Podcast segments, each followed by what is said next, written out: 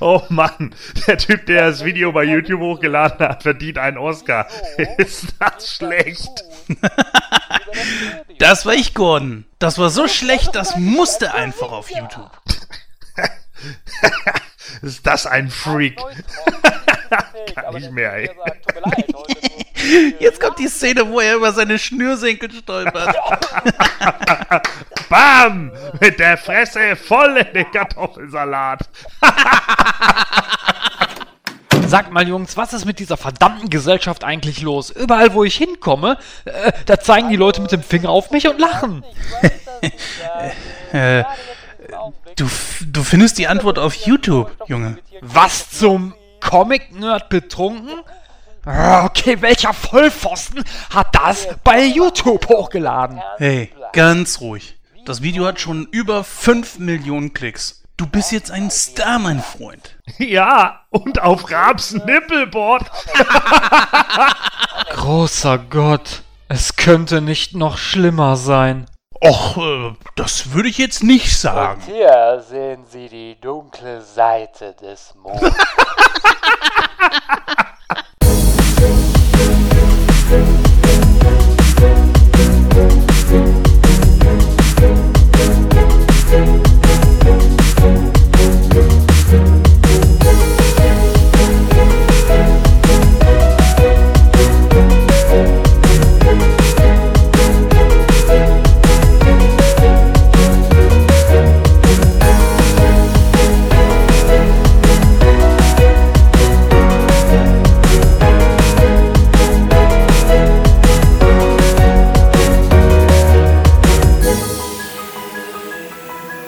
Hallo und herzlich willkommen zu der 42. Ausgabe von Nightcrow. Ich bin der Christoph und ja, ich begrüße auch recht herzlich wieder an meiner Seite den Gordon und den Jens. Hallo Jungs.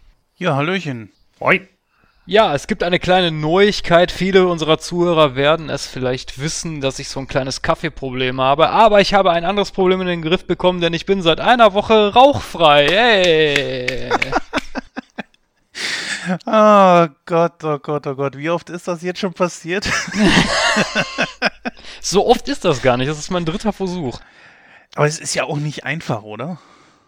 Ja, es ist, was heißt nicht einfach? Es ist schon einfach. Das Problem an der ganzen Geschichte ist halt nur, dass das so eine Kopfsache ist. Wenn man, also ich habe jetzt, ich rauche jetzt seit vier oder ich habe seit 14 Jahren jetzt geraucht und äh, die Gewohnheit rauszukriegen ist schwierig. Ja, richtig, ne? Also so morgens, ne? Dann eben sein Zigarettchen bei, beim Frühstück oder so, mit den Kollegen rausgehen und äh, zusammen rauchen, ne? Sowas, ne? Viele ja. glauben im Übrigen witzigerweise, dass es auch nur damit zusammenhängt, dass es eine Hand-Mund-Koordination ist. Das heißt also, diese Bewegung, die Hand wieder an den Mund zu bringen, ist irgendwann so sehr im Gehirn verankert, dass man deshalb immer wieder zur Zigarette greift. Ja, das stimmt. Äh, das Problem ist auch immer an der Sache, also ich will jetzt nicht zu sehr in die Biologie reingehen, aber es ist natürlich auch so, dass das man halt auch viele Sachen damit verknüpft. Ne? Also man hat halt dann so spezielle Synapsen, die sich so verknüpfen und das halt verbinden eben mit, dem, mit der Zigarette, äh, was weiß ich, äh, die Schulzeit und ach, schieß mich tot. Und das, das rauszukriegen, das ist eigentlich das Schwerste daran. Ich meine, klar, du hast, wenn du aufhörst, dann hast du halt zwei, drei Tage halt ein bisschen zittrigen und dein Körper gaukelt dir dann auch vor, oh, mir geht so scheiße scheiße, aber dabei stimmt's ja gar nicht, ne? Aber ich sag mal, das sind drei, vier Tage und dann geht's eigentlich. Dann ist es nur noch eine Kopfsache. Ja, das stimmt natürlich. Äh, ist natürlich auf anderem Wege auch mit Essen so. Ne? Problem bei Essstörungen ist allerdings, der Körper kann ja nicht auf Essen verzichten. Das heißt, du wirst ja, du kannst ja nicht von heute auf morgen sagen, okay, heute habe ich mir das Essen abgewöhnt. Und von daher ist er für jemanden, der so ein bisschen Gewichtsprobleme hat wie ich, äh, ja gut, ein bisschen ist übertrieben, aber äh, da ist das ehrlich gesagt schon ein bisschen schwerer. Ja, so haben wir natürlich alle unsere Laster. Gordon, hast du denn einen Laster? Äh, nee, ich habe keinen LKW. Wieso? ich wusste es. Ich wusste, dass er damit kommt. Nein, ich habe äh, ich hab ehrlich gesagt nicht so wirklich einen Laster. Ich glaube, das einzige Laster, dem ich momentan noch fröne, ist Coca-Cola. Demon in a Bottle. Ja. Aber so ist es bei mir nicht. Bei mir ist es eher Demon in a Can. Ja, es schmeckt auch irgendwie ehrlich gesagt besser. Ne? Aber es macht einfach keinen Sinn, sich eine Dose zu kaufen, weil es geldlich äh, rausgeschmissenes Geld ist. Irgendwie. Ja, aber was habe ich davon, wenn ich äh, aus einer Plastikflasche trinke und erstmal äh, bei diesen 1 Liter Flaschen, dadurch, dass die Plastikflaschen nie wirklich dicht sind, nach ungefähr gefühlt einer Stunde die, die Kohlensäure raus ist, die ich dann sowieso das letzte Viertel wegkippen kann. Und zum Zweiten äh, dieser Plastikgeschmack der Plastikflaschen einfach mitschmeckt. Ja, das stimmt. Also ich trinke es auch lieber aus dem Glas und ähm, ey Leute, was sollen wir hier? Geben wir jetzt gleich nur Schminktipps oder was? nee, aber äh, ist richtig. Also ich kaufe mir aber trotzdem gerne diese anderthalb Liter Flaschen aus dem Lidl. Und das natürlich auch nur Light. Aber- Schleichwerbung. Ja, Schleichwerbung, ja, genau. Ja, meine Damen und Herren, auch wir müssen uns irgendwie finanzieren. Richtig, genau. Aber ap- apropos finanzieren, ich habe eine, oder wir haben eine Frage gestellt bekommen und zwar von der Jenny. Der eine oder andere wird sich vielleicht noch erinnern. Die Jenny war in Ausgabe äh, 28, glaube ich. acht, irgendwie so um den Dreh. Ja, war sie bei uns zu Gast, da haben wir über Spider-Man gesprochen. Und die Jenny möchte gerne wissen, ähm, ob es bei uns denn in naher Zukunft mal wieder ein Gewinnspiel geben wird. Und da kann uns sicherlich der Jens was zu sagen, oder? Ja, tatsächlich, da kommt in nächster Zeit was, beziehungsweise ist es geplant. Und ja, gut, wo ich gerade schon dabei bin, kann ich auch ein bisschen aus dem Nähkästchen plaudern und ein bisschen Eigenwerbung machen. Ähm, der 21. Oktober 2015, das ist ja ein Datum, das Zurück in die Zukunft Fans etwas sagen könnte. Und wir haben es ja in der letzten Sendung auch schon angeteased, dass es ein Special geben wird. Es verdichtet sich jetzt langsam, wie sich das Programm gestalten wird. Also geplant sind jetzt so zwischen zwei und vier Interviews, äh, viele Diskussionen, natürlich Rezensionen zu, zu Teil 2 und äh, Teil 3 etc. Und dann natürlich unter anderem auch ein Gewinnspiel. So, jetzt ist die Frage natürlich, äh, was genau wir da verlosen werden. Äh, es ist geplant, äh, die DVD, Schrägstrich, vielleicht sogar Blu-ray, die dreiteilige, dieses, äh, diese Trilogie, zu verlosen. Mm, aber hundertprozentig kann ich da noch nicht sagen, ob wir das dann auch so machen werden. Da bleibt dann einfach nur einfach www.nightcrow.de un unter äh, die Lupe zu halten. Quatsch, unter die Lupe zu halten. äh, unter Beobachtung zu halten. Denn da werden wir natürlich alles weitere dann äh, bekannt geben. Ja, mh, die Vorbereitungen schreiten voran. Es ist zum Beispiel, dass äh, wir verschiedene Podcasts angeschrieben haben, dass die äh, gerne ihre Meinung dazu geben wollen. Wir haben positives Feedback zurückbekommen und mal schauen, ob das zeitlich dann alles so passt.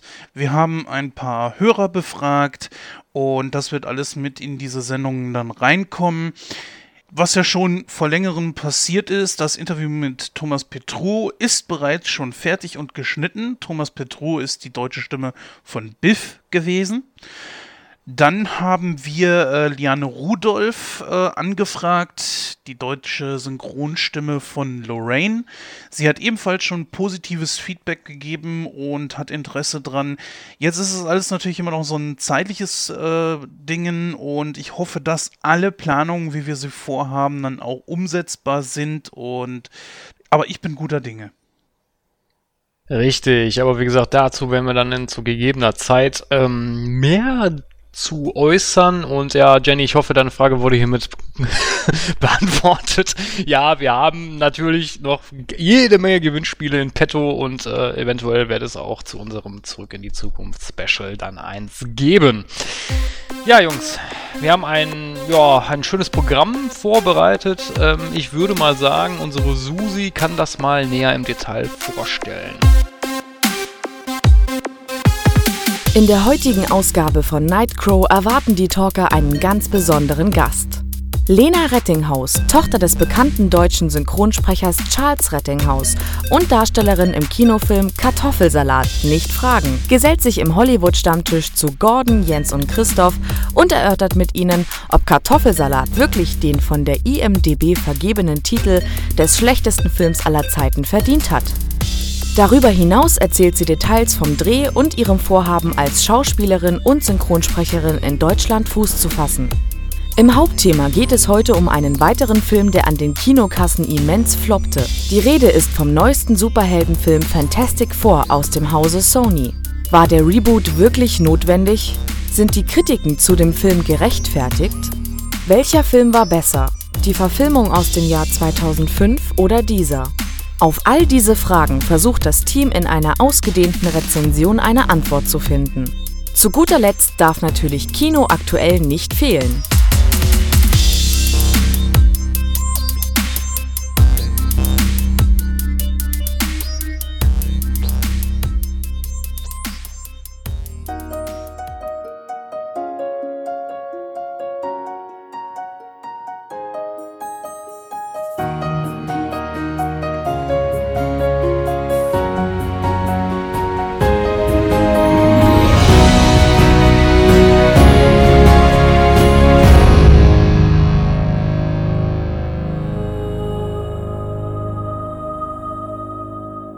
Aktuell. Filme im Fokus.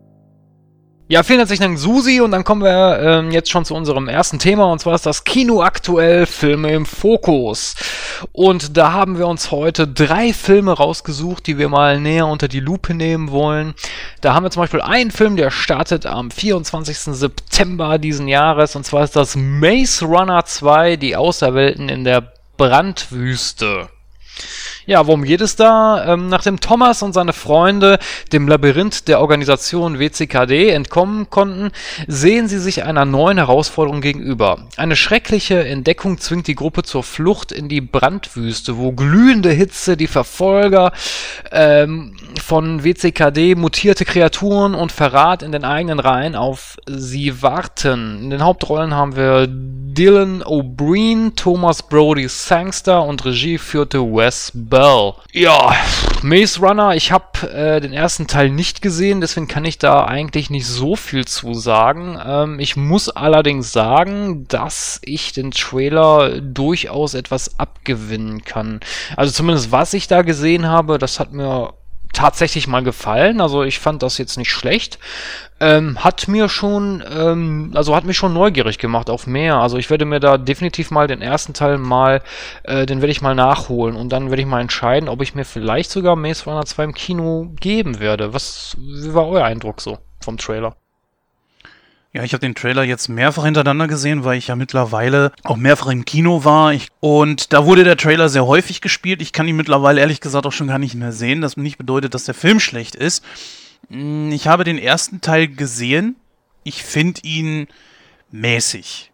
Also ich hatte mir viel davon versprochen, ein sehr interessantes Konzept, dass äh, Leute so eine Art kleine Infrastruktur innerhalb eines Labyrinths aufbauen, das sie im Grunde genommen nicht verlassen können. Naja, können schon, Sie müssen es nur versuchen, aber es schafft halt keiner. Von daher äh, versuchen sie es auch erstmal gar nicht. Und der zweite Teil erzählt jetzt halt die Geschichte weiter. Im, am Ende vom ersten Teil haben sie es ja geschafft, aus dem Labyrinth zu entkommen.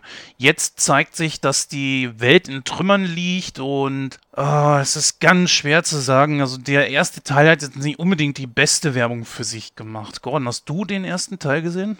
Nee, also ich habe den ersten Teil nicht geguckt, was bei mir einfach daran lag, dass ich den Trailer kackenlangweilig fand. Das ist für mich halt einfach überhaupt kein Film, der mich ansatzweise reizt. Das wirkt auf mich wieder wie so ein neues, was weiß ich, Hunger Games oder hast du nicht gesehen, irgendwie alles ist momentan darauf ausgelegt, oh, irgendwelche Jugendlichen werden irgendwo eingesperrt und müssen sich dann rauskämpfen das lahmt einfach so unfassbar, weil auch ungefähr jeder Charakter davon so dermaßen austauschbar ist. Äh, man versucht natürlich irgendwie neue Franchises aufzubauen, es funktioniert aber halt einfach für mich zumindest nicht.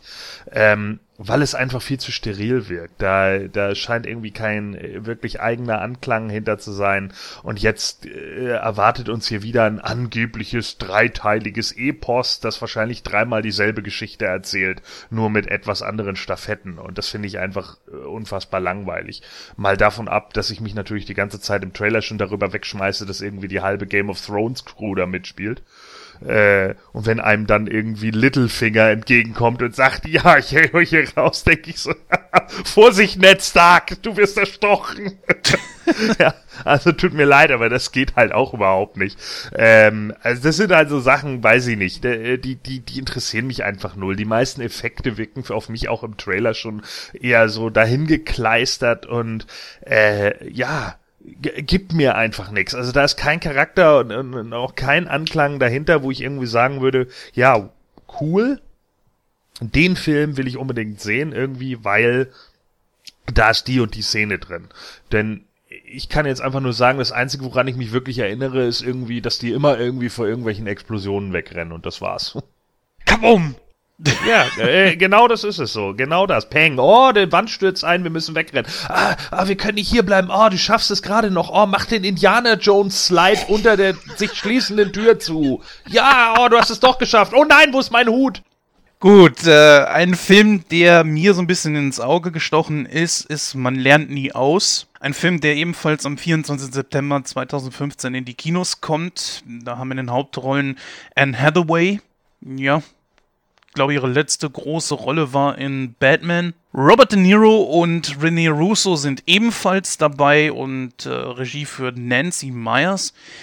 Was in dem Film dort äh, vorgeht, ist eigentlich schnell erklärt. Wir haben da den 70-jährigen Rentner Ben Whittaker, ist natürlich gespielt von Robert De Niro. Ja, und dem ist langweilig, seitdem er Rentner ist und äh, er ist aber auch sehr wissbegierig auf Neues. Da macht er da bei so einem Seniorenpraktikum mit, bei einer äh, Frau, einer, einer Karrierefrau, die eine Modewebseite betreibt. Und schnell bahnt sich dann eigentlich an, dass die beiden so auf einer Wellenlänge liegen und Freunde werden. Der Trailer ist äh, sehr witzig, bodenständige Witze, die dort gezeigt werden, ähm, die auch viel auf das Alter von Robert De Niro wohl eingehen und das finde ich sehr gut. Und die Idee finde ich eigentlich ganz witzig, dass äh, ein 70-Jähriger ein Praktikum macht. Ja, ein, ein Mann, der sich im Grunde genommen überhaupt keiner, also der, der nicht mehr arbeiten muss, der in seinem Leben das schon alles geleistet hat, was er leisten muss und nun, nur und nun eigentlich seinen wohlverdienten Ruhestand genießen kann, es aber nicht tut und als 70-Jähriger ein Praktikum macht. Ich finde die Idee putzig, ich finde die cool. Und noch mehr finde ich es gut, dass da eine Brücke geschlagen wird zwischen alt und jung, dass diese dann auch eine Freundschaft beginnen können. Ja? Und dann kommt noch hinzu, es sind Mann und Frau und beide fangen nichts miteinander an. Ich finde die Idee nicht schlecht. Und diesen Film werde ich mir äh, auf jeden Fall ansehen. Er startet ja am 24. September und das ist dann noch innerhalb dieser äh, 25 Jahre Cinemax Flatrate und deswegen steht er voll bei mir auf dem Programm. Ich muss dir recht geben, ähm, der Film, oder der Trailer, eher gesagt, der Trailer hat schon so seine witzigen Momente. Es gab auch ein paar Szenen, wo ich gelacht habe und äh, Robert De Niro ist natürlich ein super Schauspieler, ist auch einer äh, der wenigen Schauspieler, die ich auch gerne im Kino sehe. Anne Hathaway, ja, sage ich jetzt nichts zu. Ähm, Best Catwoman ever! Richtig, ja, genau. Gordon hat es gerade ausgesprochen. Ich wollte es nicht sagen. Ich wollte es nicht sagen, aber naja, egal. Ähm, ja, aber wie gesagt, ansonsten weiß ich nicht. Also, es ist auf jeden Fall ein Film, wo ich sagen würde, den würde ich mir ansehen. Ja, aber ähm, ob ich den mir im Kino ansehen werde, wahrscheinlich eher nicht. Aber ich sag mal, wenn, wenn ich den irgendwo, was weiß ich, irgendwie ein Bundle auf Blu-ray, DVD oder Krieg oder der läuft im Fernsehen bei gegebener Zeit und ich sepp rein, werde ich, werde ich mir den definitiv angucken, klar.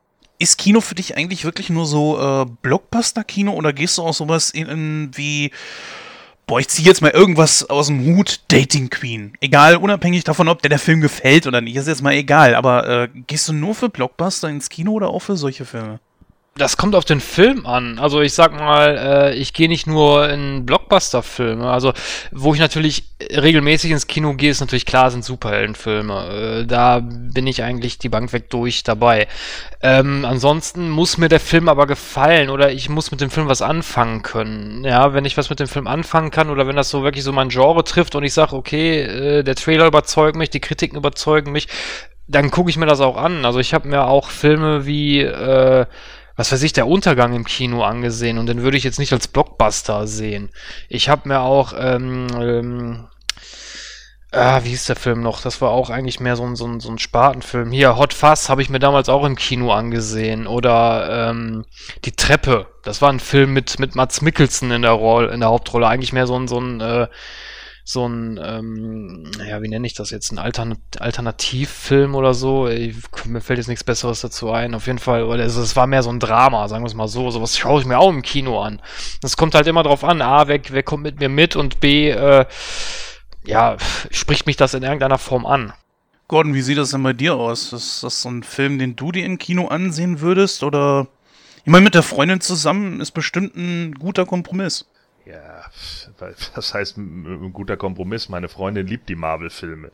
Also von daher mu muss ich da keine äh, Kompromisse finden, was das angeht. Und wir haben schon viele Filme irgendwie zusammen im Kino gesehen, die, äh, wo wir unsere Meinung sich auch ziemlich überschnitten hatte. Also ähm, wir haben schon einen ähnlichen Filmgeschmack wenn es nicht gerade Twilight ist. So, und äh, ja, keine Ahnung. Also, ähm, ich bin ganz ehrlich, für mich ist das halt wieder so eine Standard-Happy-Go-Lucky-Komödie, die jetzt irgendwie ein bisschen aufgepusht wird. Äh, man hat jetzt halt einfach nur zwei andere Charaktere, aber im Endeffekt geht's erstmal am Anfang um die gesamten Missverständnisse. Ein alter Mann kommt in ein Büro und da sitzt die dumme, naive 24-Jährige. Ah, für sie ist älter werden wohl total krass.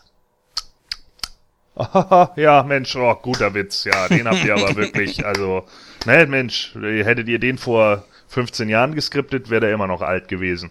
So, äh, keine Ahnung, tut mir leid, aber das ist für mich einfach wieder so eine Hollywood-Auffrischung und jetzt macht man halt so diese Standard-Jokes, die irgendwie noch gesellschaftlich akzeptiert sind zwischen jung und alt. Oh, das ist jetzt aber unempathisches Verhalten von ihr und darauf basiert dann der Witz und er sitzt dann da, ähm, was soll ich jetzt dazu sagen? Haha, peinlich berührter Humor. Nee. Also, da kannst, du, da kannst du auch gut Mario Bart hinstellen. Kennt ihr das? Kennt ihr das? Kennt ihr das? Ja, ja kennen wir. Stehst du? So, und dann, nee, stehe ich nicht. So, und äh, das ist eben genau der Punkt. Also, äh, das sind halt für mich einfach so die Sachen, die funktionieren nicht. Ähm, klar äh, wird es da sicherlich auch ein paar Szenen geben, die eins zum Lachen bringen. Ja, ein Kumpel von mir sagte ja mal, jede Komödie schafft es dich einmal zum Lachen zu bringen.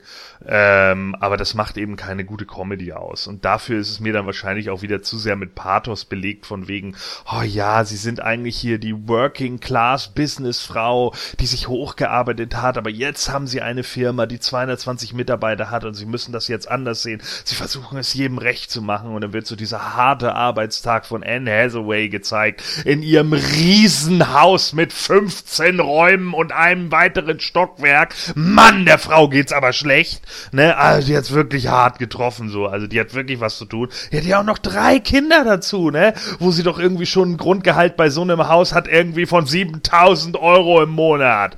Boah, die kann sich bestimmt kein Kindermädchen leisten.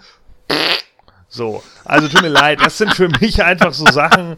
Tut mir leid, nee, äh, ja, das, das ist halt wieder genau dieses Ding, so Upper Class Leute werden in einem Working Environment gezeigt, wo sie ja äh, durch die typischen Lebensfacetten gehen. Oh ja, du musst ja auch noch irgendwie arbeiten, aber trotzdem alles unter den Hut bekommen, aber mit Liebe und Freundschaft schaffst du es schon. Jo, das hatten wir jetzt aber auch irgendwie schon 600 Mal Hollywood. Deswegen äh, bin ich da jetzt nicht ganz so aufgeschlossen. Natürlich weiß man mittlerweile durch, äh, keine Ahnung, äh, wie hieß er noch mit äh, Robert De Niro, als er den Mafia-Boss spielt? Der Pate? Ähm, Alter, die Komödie. Ähm, ähm, du meinst hier mit, mit, äh, wo auf dem, äh, wo Billy, ist Billy Crystal oder wer ist das sein ja, genau. Psychiater? Boah, du fragst Sachen gerade. Ähm. Ich war gerade bei keine halben Sachen, aber der ist es nicht. Nee, nee. Boah. So, auf jeden Fall. Äh, Warte, ich, ich google eben. Nee, Quatsch. Sag mir mal aus welchem Jahr. Ja, 2003 oder irgendwie sowas. Warte eben, warte eben, ich krieg das raus. Reine Nervensache. Ah, ja. So, reine Nervensache. Jetzt fiel es mir gerade ein. So, also pass äh, äh, reine Nervensache und, und seitdem äh, zeigt er ja nun immer mal wieder, äh, dass er ja auch irgendwie die Möglichkeit hat, hier äh, lustig zu schauspielen und keine Ahnung. Und das macht er ja nun auch relativ häufig. Viele Leute sagen halt, jo, er, er hat das einfach drauf, ja, er, er kann eben alles spielen. Ich finde auch, dass er das eigentlich ganz gut bringt. Gerade bei reine Nervensache hat er schon so ein paar Szenen, die einfach Spaß machen. Aber ähm, ich muss halt auch sagen, ja, der lustige De Niro, okay. Aber vielleicht wäre momentan noch mal wieder der Ernste gefragt.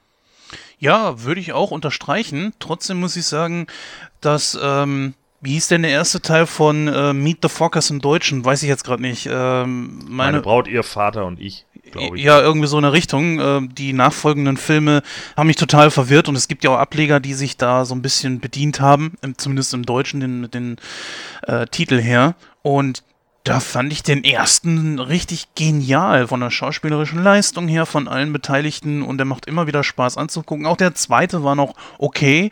Also ich finde, er, er macht das schon wirklich ganz gut und das ist ein, einfach ein Allround-Talent. Von daher, äh, also ich bin positiv auf diesen Film eingestimmt und deswegen würde ich ihn auch weiterempfehlen. So, jetzt mal kurz eben außerhalb des Programms, was auf unserem Programmzettel steht, möchte ich kurz mal eben auf den Film Everest eingehen. Da haben wir ja in der letzten Sendung bereits schon im Kino aktuell mal kurz drüber gesprochen. Ich habe diesen Film in der Sneak gesehen. Er läuft ja mittlerweile auch schon im Kino. Wenn sich vielleicht einige fragen, warum habe ich daraus keine Sneak Week gemacht, sage ich ganz ehrlich, ich finde diesen Film so überragend schlecht und langweilig, dass ich keinen Bock hatte, da großartig jetzt mein, meine Programme und so weiter anzuschmeißen, das Mikro aufzubauen. Nee, also ich habe in diesem Kino gesessen. Es gibt ja auch so eine schöne Seite, wo man sich anzeigen lassen kann, was wahrscheinlich für einen Film kommt. Und tatsächlich äh, kam Everest. Ich habe mir schon gedacht, bitte, bitte nicht. Der Trailer ging mir schon wochenlang auf den Keks. Zwar war das sehr bildgewaltig in dem Film und so weiter. Natürlich, klar, der Everest, äh, wirklich Extreme, die da freigesetzt werden, Menschen in einer Umgebung, die, wofür sie nicht gemacht sind auch gute Schauspieler dazwischen, finde ich, wie Jake Gyllenhaal, der in Southpaw momentan wirklich richtig genial rüberkommt, eine absolut geniale Leistung gezeigt hat. Aber die Charaktere bleiben so extrem blass. Jetzt werden vielleicht einige sagen, ja Junge, was hast du erwartet? Das beruht nun mal auf einer wahren Begebenheit. Ist richtig, da kann man dann auch nicht viel machen. Aber manches ist einfach nicht dazu gemacht äh, dass eine wahre Begebenheit für, für die Leinwand taucht. Und das ist genauso wie bei Herr der Ringe, ne? Ich, einen kleinen Spoiler, ist genauso wie bei Herr der Ringe, man sitzt dort und wenn man nicht weiß, dass es drei Bücher sind etc. pp, sitzt man im Kino auf einmal, cut, schwarze Wand. Hä? Was ist jetzt kaputt? Und so genauso ist es bei Everest. So, was ist mit den Leuten? Sind die tot oder was? Bei manchen habe ich so das Gefühl gehabt, man hat es gar nicht mitgekriegt. Ich muss ganz ehrlich gesagt sagen, ich weiß nicht, was dazwischen passiert. Ich bin nur eingepennt. Ich bin so enttäuscht aus diesem Film gegangen. Das Einzige, was dieser Film zu bieten hat, sind bildgewaltige Naturszenen. Das war's. Und deswegen kann ich diesen Film leider überhaupt nicht empfehlen. Normalerweise äh, versuche ich schon etwas positiver an solche Filme ranzugehen, aber ne. Ich bin nur froh, dass ich für den Film nichts bezahlen musste, weil es innerhalb dieser besagten Flatrate ist, die ich ja schon tausendmal erwähnt habe. Und von daher, ja, keine Kinoempfehlung. Ja, aber ich meine, da wo du eingepennt bist, da kam natürlich der Yeti, ne, und hat die anderen Leute umgebracht. Das hast du jetzt verpasst. So ein Mist, ey, da muss ich mir Ja. den Film gleich nochmal angucken. Mit Reinhold Messner in der Hauptrolle. Naja, also die Charaktere bleiben blass. Mein Respekt vor den realen Geschehen damals, da sind natürlich viele Leute umgekommen, ich glaube an die zwölf Stück. Und äh, da habe ich natürlich Respekt vor. Ich gehe jetzt einzig und allein auf den Film, was mit dem Realen jetzt, das, das separiere ich jetzt einfach mal, dass die Charaktere da abgesch äh, dass die Charaktere da gestorben sind. War mir egal. Aus dem einfachen Grund, weil es zu viele waren.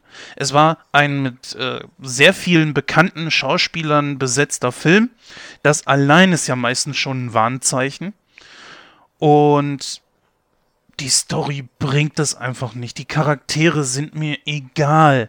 Ja, und bei manchen Dingen verstehe ich einfach nicht so, okay, äh, warum habt ihr das jetzt gemacht? Wie gesagt, ich kann es nachvollziehen, dass sie sich an die reale Begebenheit äh, halten mussten. Alles kein Problem, aber es ist für mich kein Stoff, der äh, sich zu verfilmen lohnt. Etwas positiv gestimmter bin ich auf den nächsten Film, das ist nämlich ein äh, Pixar-Film und die sind ja meistens eigentlich gut. Dieser kommt am 31. September 2015 raus mit dem deutschen Titel Alles steht Kopf. Und da geht es um das Leben der elfjährigen Riley da ihr Leben steht nämlich Kopf, ihre Pubertät setzt ein und da muss sie sich dann auch noch mit dem Umzug ihrer Eltern in eine andere Stadt herumschlagen und ja, ihr komplettes Leben verändert sich eigentlich innerhalb von ein paar Tagen, Schrägstrich Wochen. Unterstützt wird sie aber äh, in dieser Zeit von ihren fünf Emotionen, die, äh, ja, ihren, die in ihrem Verstand arbeiten. Das sind Freude, Angst, Zorn, Abscheu und Traurigkeit und die helfen ihr, das Leben zu meistern. Aber naja, auch denen fällt es nicht unbedingt leicht, immer an einem Strang zu ziehen und äh, ja, Jungs, habt ihr von dem Film schon gehört? für mich ist es halt ein bisschen problematisch mit diesem Trailer, weil natürlich wirkt die Szene jetzt in dem Moment ganz witzig, dass man halt irgendwie Eltern am Tisch mit ihrem Kind beim, beim Frühstück sitzen sieht und jeder von denen hat so vier Char oder fünf Charaktere im Kopf, die dann irgendwie äh, ja das Gehirn steuern. Das ist natürlich auch nicht so wirklich neu. Äh, da gab es auch früher mal eine Serie äh, zu, die genau das hatte. Ich glaube, das hieß irgendwas mit vier für John oder so. Keine Ahnung. Äh, da ging es halt auch immer darum, dass der, der Hauptcharakter dieser Situation Comedy, also der Sitcom, äh, im Endeffekt irgendwie äh, ja vier äh, verschiedene Persönlichkeiten beziehungsweise vier verschiedene Emotionen im Kopf hatte, die dann für ihn so versucht haben, Sachen zu regeln für mich ist halt die Problematik dabei, ich weiß nicht, ob das für einen ganzen Film reicht.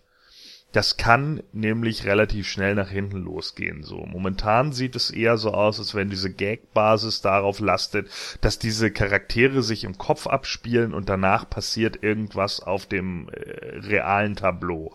Und ich könnte mir da wie gesagt eben gut vorstellen, dass das irgendwann nach hinten losgeht, ähnlich wie bei den Minions, dass man halt merkt, okay, so wirklich viel können wir mit den Viechern nicht machen und so richtig quotable sind die Charaktere auch nicht. Und klar, man hat mal kurzlebig ein paar ganz gute Gags, aber davon bleibt irgendwie nicht wirklich was haften. Also, die haben es ja immerhin schon hier in Skype geschafft. Wer das neue Skype installiert hat, sieht ja dann auch, dass die fünf neuen Smileys oder so aus diesem Film kommen. Vielleicht ist das dann ja äh, schon ein Erfolg für die für die Jungs von Pixar, aber ähm, pff, keine Ahnung, also ich weiß nicht, es ist kein Film, wo ich jetzt partout sagen würde, nee, gucke ich mir nicht an. Könnte ich mir durchaus vorstellen, den mal anzugucken, so einfach um zu gucken, ja, wie, wie unterhaltsam ist er tatsächlich. Aber es ist jetzt auch keiner, wo ich irgendwie sage, oh ja, wow, den muss ich jetzt unbedingt sehen. Also ich habe halt, wie gesagt, eben, ich sehe die Gefahr, dass das äh, Ding irgendwann sich relativ schnell abnutzt. Und wenn ich das eine halbe Stunde lang gesehen habe, diesen Gag, dann wird's schwierig. Ja, muss ich den Gordon äh, recht geben. Ähm, ich kann mir auch vorstellen, dass sich das schnell abnutzt. Ja, was, ja, das ist jetzt ein bisschen weit hergeholt, aber woran mich das ein bisschen erinnert hat, war, äh, es war einmal das Leben. Also so ähnlich. Ich weiß, es ist ein bisschen weit hergeholt, das war natürlich noch ein bisschen komplexer bei der bei dieser Kinderserie damals, aber irgendwie hat mich das so ein bisschen daran erinnert. Ähm, nichtsdestotrotz glaube ich aber auch, dass, dass man da nicht viel mitmachen kann. Ich meine, man, man kann natürlich jede Emotion in eine Szene packen, die vielleicht auch gut ist und auch interessant ist, aber das dann in zwei Stunden oder 90 Minuten so aufzuziehen, stelle ich mir auch schwierig vor. Ein anderer Punkt ist natürlich, man kann natürlich da viel mehr draus machen. Ich meine, dieses Mädchen ist gerade in der Pubertät und wir wissen alle, wie, wie das in der Pubertät ist. Da kann man auch mal jämmerlich versagen, wenn man halt so auf dem Weg zum Erwachsensein ist. Da kann man natürlich eine gute Geschichte draus stricken, keine Frage. Aber wenn sich das wirklich dann nur in dieser, dieser Hirnwindung abspielt, wo dann diese fünf Emotionen aufeinandertreffen, das stelle ich mir auch sehr schwierig vor. Ich finde es auch sehr witzig, dass im Endeffekt irgendwie nur eine positive Emotionsregung dabei ist und vier negative, ne? Ne, das stimmt. Jetzt, wo du sagst. ich sag mal ganz ehrlich, dass ich sehr positiv gestimmt bin auf diesen Film. Den werde ich mir auf jeden Fall im Kino angucken. Das ist natürlich auch so ein Ding, was sich auf jeden Fall in 3D lohnt. Übrigens, äh, Everest lohnt sich nicht in 3D, wollte ich nochmal kurz nachschieben.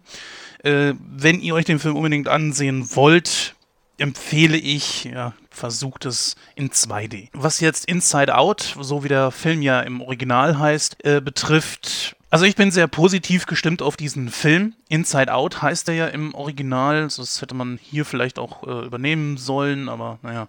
Was man eigentlich auch immer wieder merkt, ist, dass diese Pixar-Filme auch mehr sowas für ältere Teenager ist, beziehungsweise Erwachsene. Und das ist so eine Geschichte, weswegen mich das auch immer wieder begeistern kann. Ich glaube sogar, es gibt nicht einen einzigen Pixar-Film, der mich wirklich enttäuscht hat.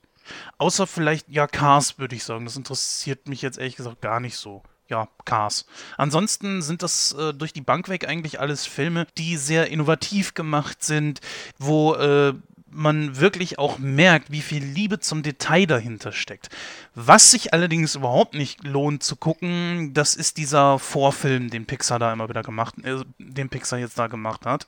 Da geht es um einen äh, Vulkan, um einen singenden Vulkan, der davon singt, dass er auf seine große Liebe wartet und dann sehen wir da die Gezeiten und irgendwann äh, taucht dann plötzlich doch ein weiblicher Vulkan neben ihm auf und äh, naja.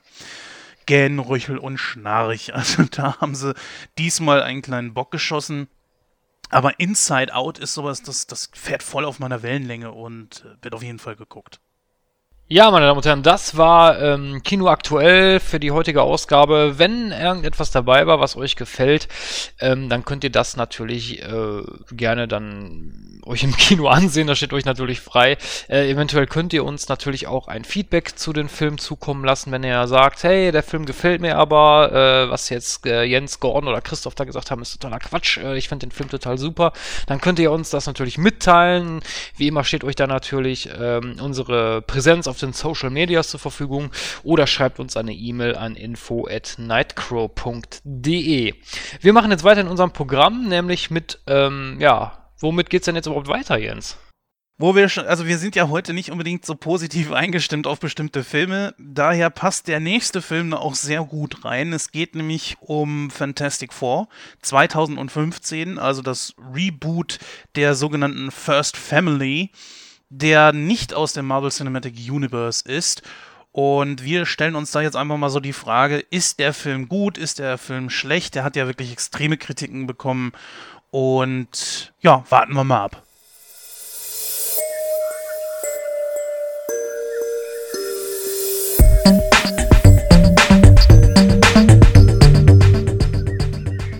Movie Review. Ja, dann kommen wir auch zurück zu unserem Hauptthema für die heutige Sendung. Und zwar, wie der Jens das schon folgerichtig äh, anmoderiert hat, ist das natürlich Fantastic Four. Ähm, Reed Richards, ein hochbegabter Teenager, nimmt an wissenschaftlichen Projekten teil, erntet aber nur Spott für seine Experimente. Sieben Jahre später soll er für Dr. Storm eine Maschine bauen, mit der man in andere Dimensionen reisen kann. Der erste Test führt jedoch zur Katastrophe und Reed und seine Freunde Susan, Ben, Johnny entwickeln un, ähm, ja, unnatürliche Kräfte. Ihre, ihr Kollege Victor kehrt erst gar nicht in unsere Dimension zurück und kommt in der fremden Welt ums Leben. Ja, Fantastic Four, da haben wir ähm, als Darsteller Jamie Bell, Cat Mara, Miles Teller, Michael B. Jordan und Regie führte Josh Trank. Ja, Fantastic Four ist natürlich ein Reboot. Der ein oder andere mag es natürlich mitbekommen haben, nämlich ähm, ja vor zehn Jahren, nämlich 2005, wurde äh, schon mal ein Fantastic Four Film gedreht. Allerdings damals natürlich äh, logisch mit anderen Schauspielern und auch äh, einem anderen Regisseur. Ähm, ich habe den Film leider bisher noch nicht im Kino gesehen. Ich bin noch nicht zugekommen.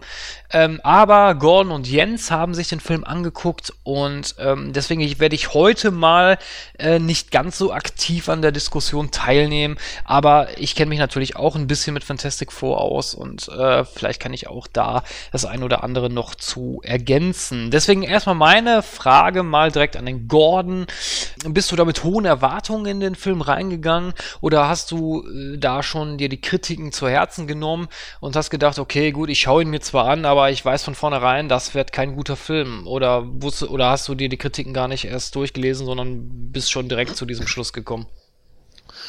Ähm, also natürlich war das mediale Echo äh, zu dem Film natürlich schon ziemlich hoch. Äh, schon im Vorfeld wurde da ja ziemlich viel Kritik geäußert und äh, das war es für mich ja auch, weil, naja, ich meine, ich habe den Trailer gesehen und habe mir teilweise schon so gedacht, no, naja, ob das jetzt wirklich was wird, gute Frage so. Ähm, man kommt halt einfach nicht mehr im Zeitalter des Internets so wirklich drum herum, äh, wenn das so einen gewaltigen Shitstorm nimmt, äh, das nicht mitzubekommen. Ähm, ich bin trotz alledem in den Film gegangen, weil ich mir einfach dachte, du machst dir ein eigenes Bild davon.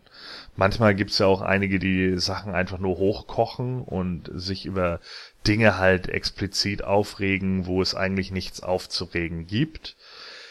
Und ich wollte diesen Film auch mögen. Ja, ich ging, ging da rein mit dieser Absicht, den Film wirklich mögen zu wollen. Aber das ist halt unglaublich schwierig. Also der Film hat sicherlich so ein paar Szenen, die sind okay, aber es sind auch einfach zu viele, zu viele Sachen dabei, die einfach für so einen Superheldenfilm überhaupt nicht funktionieren.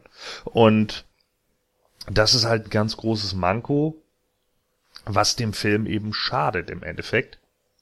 Und ich glaube, die Internet Movie Database Wertung von vier von zehn, diese, die der Film jetzt so im Durchschnitt hat, die spiegelt den Film doch schon recht gut wider. Ja, ähm, was mich interessieren würde, um das mal vorweg schon mal zu nehmen, weil das war natürlich auch eine große Diskussion, vor allen Dingen natürlich in, in Fandom und auch was man in den äh, Medien lesen konnte, nämlich die Tatsache äh, oder beziehungsweise die Begebenheit zwischen Sue Storm und Johnny Storm. Wir, wir wissen ja alle, äh, wir haben es auch mal in einer vorherigen Ausgabe von Nightcrow mal ganz kurz mal angerissen, nämlich äh, Johnny Storm ist natürlich hier, wird hier gespielt von Michael B. Jordan und äh, das ist natürlich ein farbiger und und Sue Storm ist äh, natürlich keine farbige. Wird das in dem Film irgendwie erklärt, warum das so ist? Ja, es wird erklärt und zwar äh, ist Sue die adoptierte Tochter. Ja, surprise, ja. surprise. Es ist nicht Johnny Storm, der adoptiert wurde, sondern es ist Sue Storm, die adoptiert wurde. Ich glaube, sie kommt ursprünglich aus Kroatien oder irgendwie sowas ich weiß es nicht genau, was, was sie da sagen. Ich meine irgendwie, dass sie irgendwo so aus Osteuropa kommt oder so. Und der Vater von Johnny Storm hätte sie dann halt, äh, ja, adoptiert. okay. Ähm, Jens, wie war es denn bei dir? Ähm, wie hast du denn den Film so aufgenommen? Genauso wie Gordon. Ich wollte ebenfalls diesen Film mögen. Ich sage auch ganz klar, dass ich die beiden Filme aus dem Jahr 2005 und 2007 immer wieder sehr, sehr gerne gucke. Die haben tolle Schauspieler, ein Team, was für mich sehr gut zusammenpasst. Sie sind jetzt nicht Everybody's Darling, das weiß ich, die sind auch sehr umstritten. Jetzt ist es natürlich so, dass ich mir anfangs immer die Frage gestellt habe, wozu brauchen wir jetzt ein Reboot? Warum machen die nicht einfach mit einem neuen Film weiter? Also mit äh, Fantastic Four 3. Ja, mit dem alten Schauspielern, mit ihren Grufford und so weiter wozu brauchen wir das jetzt? Ich sag ganz ehrlich, dass ich darauf keine, für mich persönlich keine Antwort gefunden habe. Ja, die äh, alten Filme sind jetzt umstritten, äh, sie sind nicht das äh, Nonplusultra, das wissen wir ja jetzt, und trotzdem waren sie okay und sie haben Geld eingespielt, ja. Und man hätte meiner Meinung nach da einfach weitermachen sollen. Ich frage mich immer, wo, wozu brauchen wir tausend Reboots, ja? Da muss man einfach auch mal in einer Serie mal einen äh, Flop hinnehmen. Hey, ich gucke mir da Star Trek an, ja. Jeder äh, Film von, von der Originalcrew zum Beispiel, äh, der, der eine ungerade Zahl hatte, wie 1, 3 und 5, waren alle nicht so sonderlich toll. Aber sie hatten danach, der, der Nachfolger 2, 4, 6 und 8, waren alle super erfolgreich. Ne? Und jetzt die neuen Filme zum Beispiel sind es ja auch. Und ich frage mich da immer so, ähm, nach Teil 5, ne? Es gab ja auch Star Trek 5. Star Trek 5 war ja eine absolute Katastrophe. Das ist wahrscheinlich der schlechteste Film aller Zeiten. Wir haben danach noch wie viele Filme gekriegt? Sieben. Ja, der achte ist unterwegs nach Star Trek 5. Und was ist das für ein riesiges Franchise im Kino jetzt nur, ne? An den Kinofilmen jetzt gemessen. Was ist das für ein riesiges Franchise geworden? Und es, es lohnt sich ja trotzdem auch mal weiterzumachen. Daher sage ich, verstehe ich es nicht, dass man nicht einfach mal sagen kann, okay, die Filme waren in Ordnung, machen wir doch einfach mal einen weiteren, wenn man jetzt nur Mist produziert und es sich wirklich nicht mehr lohnt, die Leute also dann augenscheinlich wirklich kein Interesse mehr dran haben, kann ich es verstehen. Aber äh, man sieht es ja an Spider-Man, was das für eine Katastrophe ist, ja. Ähm, dass man jetzt den zweiten Reboot innerhalb von, äh, ich glaube, jetzt acht Jahren hat. Der letzte Spider-Man mit Tobey Maguire war ja 2007, wenn ich mich nicht irre. Ja, meine Güte, ey, ganz ehrlich, ja, ich mach's kurz, ich verstehe es nicht. So. Und lange Rede, kurzer Sinn, ich wollte es genauso wie Gordon, ich wollte diesen Film mögen, ich habe diesem Film auch so ein bisschen entgegengefiebert, hatte allerdings auch meine Bedenken, dann kamen die ersten negativen Stimmen auf, wovon ich mich gar nicht habe beeinflussen lassen und ich bin am Tag der Premiere dann auch tatsächlich in den Film gegangen. Als ich rauskam, ja, hatte ich eine komplett andere Meinung. Also ich war in keinster Weise positiv gestimmt, um das mal mild auszudrücken. Aber warum werdet ihr gleich hören? Ja, da hört man natürlich dann auch wieder die negativen Kritiken auch bei meinen beiden Kompagnons hier raus. Äh, in den Medien ist das natürlich, war das natürlich eh nicht. Also das gab natürlich auch einen ungeheuren Shitstorm über diesen Film, was aber andererseits auch wieder was Positives mit sich bringen könnte. Denn wenn man jetzt mal überlegt, Spider-Man 2, äh, also der Amazing Spider-Man 2 mit äh, Andrew Garfield, ähm, ist ja auch so dermaßen gefloppt, dass sie das Ding zumindest teilweise jetzt wieder an Marvel übergeben haben. Ähm, warum erzähle ich das jetzt? Und zwar blicke ich da jetzt mal auf den Infinity War hinaus. Äh, ich habe das Comicbuch jetzt vor ein paar Monaten mal wieder gelesen und äh, da spielt Dr. Doom zum Beispiel auch eine ganz große Rolle. Ähm, den kann man ja jetzt so nicht bringen, wenn man das verfilmen möchte, weil die Figur natürlich unter einer anderen, jetzt unter, ähm, ich weiß gar nicht, bei Sony laufen die, ne? Die Fantastic ja. Four, ne? Ja. Das heißt, den könnte man zum Beispiel gar nicht da reinbringen. Ähm, vielleicht Vielleicht äh, erbarmt sich ja Sony und sagt, okay, wir geben das an Marvel ab und dann machen die was Vernünftiges damit. Und ähm, das ist so das Positive, was ich daraus ziehe. Seht ihr das ähnlich?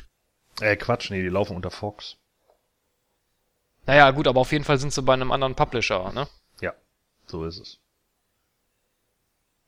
Ja, äh, natürlich, klar. Äh, das, das ist natürlich die Hoffnung von vielen Fans jetzt mittlerweile, ähm, dass die äh, Fantastic Four äh, zurückgehen äh, an Marvel. Und das wäre natürlich auch total schön, weil es nun mal eben die First Family ist. Ja, und äh, die gehört einfach ins hauseigene Studio. Und ich denke, da könnte man dann auch deutlich mehr draus machen. Ist natürlich jetzt die Frage, äh, ob das dann auch tatsächlich passiert oder ob die sich halt einfach sagen, nö, wir behalten das jetzt erstmal noch da und gucken dann. Genau. Jens, siehst du das auch so? So es ist natürlich keine Frage, dass es besser wäre. Das sieht man ja auch jetzt bei Spider-Man, ne? dass es wieder an den Ursprung zurückgeht zu den Erfindern von den Fantastic Four, die auch wissen, was sie mit ihren Charakteren anzustellen haben. Und wenn die dann noch ins äh, MCU eingebunden werden können, umso besser. Ich finde schon schade, dass das halt mit den X-Men nicht passiert. Aber naja, nun gut. Aber das ist natürlich auch die Frage, ob das jetzt in der Kürze der Würze wirklich äh, noch realisiert werden kann und wird. Weil dieser Film ist jetzt gerade erst draußen und es sollte ja, glaube ich, auch eine neue Trilogie werden. Ich weiß gar nicht, inwieweit jetzt das äh, fortgeschritten ist, ob man da noch irgendwie, ob der Film jetzt zum Beispiel auch noch im, im äh, asiatischen Markt bereits schon raus ist, sodass er vielleicht sogar noch ein bisschen Plus einspielen könnte. Aber ich kann mir nicht vorstellen, dass nach diesem Desaster, und liebe Hörer, es ist wirklich ein Desaster, der Film hat noch nicht einmal seine äh, Kosten wieder eingespielt. Das heißt also, Sony geht da mit äh, einem riesigen Batzen Minus raus. Kann ich mir nicht vorstellen, dass da noch ein zweiter Teil kommt. Also es wäre im Grunde genommen besser für sie, dass sie sagen, okay, wir geben es an Marvel zurück. Lass die das machen, genauso wie bei äh, Spider-Man und wir kassieren dann einfach ein bisschen Geld ab. Das wäre mit Sicherheit das beste Szenario. Ja, also Ja, also es ist, es ist ja eigentlich eher das, das, das große Problem ist ja jetzt momentan, dass man halt einfach sieht, gerade in den USA, wo der Film eigentlich einschlagen müsste, sind wir jetzt irgendwie im Moment auf dem Stand von so 52 Millionen oder 54 Millionen, die der Film eingespielt hat und 120 Millionen hat er gekostet. Ne? Das heißt also, er kommt noch nicht mal ganz auf die Hälfte der Kosten. Und das ist natürlich ein Desaster für so ein Studio. Ne? Ganz klar. Also daran erkennt man halt einfach schon, wohin da der Trend gehen wird. Und ich kann mir einfach auch nicht vorstellen, dass wenn der erste so ein Flop war, dass sich die Leute dann einfach in den zweiten reinsetzen, weil sie sich plötzlich denken, oh ja, mein Gott, äh, der wird's dann schon werden. Also das ist jetzt hier auch irgendwie kein Dark Knight, ne? der äh, plötzlich damit aufwarten kann, ja, Mensch, wir haben hier den innovativen Joker oder sonst irgendwas, sondern das ist halt ein Fantastic Four. Und da ist halt auch die Frage, wer soll denn der nächste Gegner werden, wenn du den Hauptgegner der Fantastic Four schon im ersten Film verbraten hast? Willst du nochmal Dr. Doom bringen? Dann langweilen sich die Leute sowieso schon zu Tode, die Dr. Doom im ersten Teil jetzt gehasst haben. Äh, willst du jemand anderen bringen? Hast du das große Problem, äh, was weiß ich, den Tinkerer oder den äh, Mole Man oder sonst irgendwie was? Äh, bis auf Galactus bleibt da einem fast gar nichts mehr übrig äh, an Gegnern, die in irgendeiner Weise größer wären als Dr. Doom. Und jetzt wieder Galactus auszupacken, wie wir es schon bei Fantastic Four 2 vor ein paar Jahren hatten, äh, ist, glaube ich, nicht sinnvoll. Also ich denke, da wird das, das Ding wird einfach so in die Binsen gehen und man kann dann einfach nur hoffen, dass Fox das einsieht und einfach sagt, jo, wir geben das Ding zurück. Naja gut, ich meine, man könnte noch die furchtbaren vier bringen, ne? Aber ich meine, aber dann wäre der Film wahrscheinlich äh, zu, zu vollgepackt.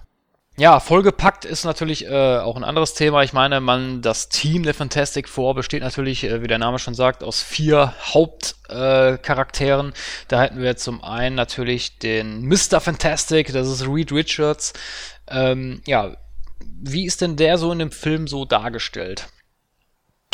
Wolltest du es kurz? Scheiße! Absolute Scheiße! Entschuldigung. Ja, da, da hole ich mir, mir, doch mal eine äh, bessere Meinung. Gordon, wie ist denn das? Äh, wir kennen ja Reed Richards in den Comics. Ist das äh, sehr comicnah oder ist da vieles hinzugedichtet? Naja, also ähm, wir müssen jetzt natürlich davon ausgehen, dass wir äh, von den Comics hier die Ultimate Fantastic Four sehen und nicht die klassischen Fantastic Four was ich persönlich schon total zum Kotzen finde, weil man äh, gerade eben im Hinblick darauf, dass man eben solche Charaktere wie Tony Stark hat, die irgendwie Superhirne sind und so, dann hier jetzt plötzlich einen äh, guten Konterpart irgendwie mit einem alternden Reed Richards gehabt hätte, der auch hätte ein eigentlich ganz cooler Kopf sein können. Äh, stattdessen hat man jetzt halt einen, äh, keine Ahnung, Teenager, der irgendwie 16, 17 Jahre alt sein soll oder so und äh, der dann in seiner seiner Garage halt im Endeffekt ziemlich viel rumbastelt, aber scheinbar auch überhaupt nicht weiß, warum. Ja, also die Eltern fördern halt sein Talent nicht so wirklich, deswegen sammelt er sich allen möglichen Kram aus Schrott zusammen, weil die das nicht sehen. Der äh, Lehrer von ihm, witzigerweise gespielt von Dan Castellaneta. Wer weiß, mhm. wer es ist? Ja, ja, klar. Weißt du's? Ja, Homer Simpsons Stimme. Ja, denn ich wollte, es meint jetzt eigentlich Christoph. Richtig, so. genau. Der auch schon so. in äh, vielen, vielen anderen Serien so mitgespielt hat. Unter anderem eine schrecklich nette Familie und so. Sekunde der, mal, das ist der, das ist der Synchronsprecher? Ja, ja. Ja, ja, ja. Also äh, Dan Castellaneta, der, der den Lehrer von, von Reed Richards spielt, ist tatsächlich der Synchronsprecher von Homer Simpson.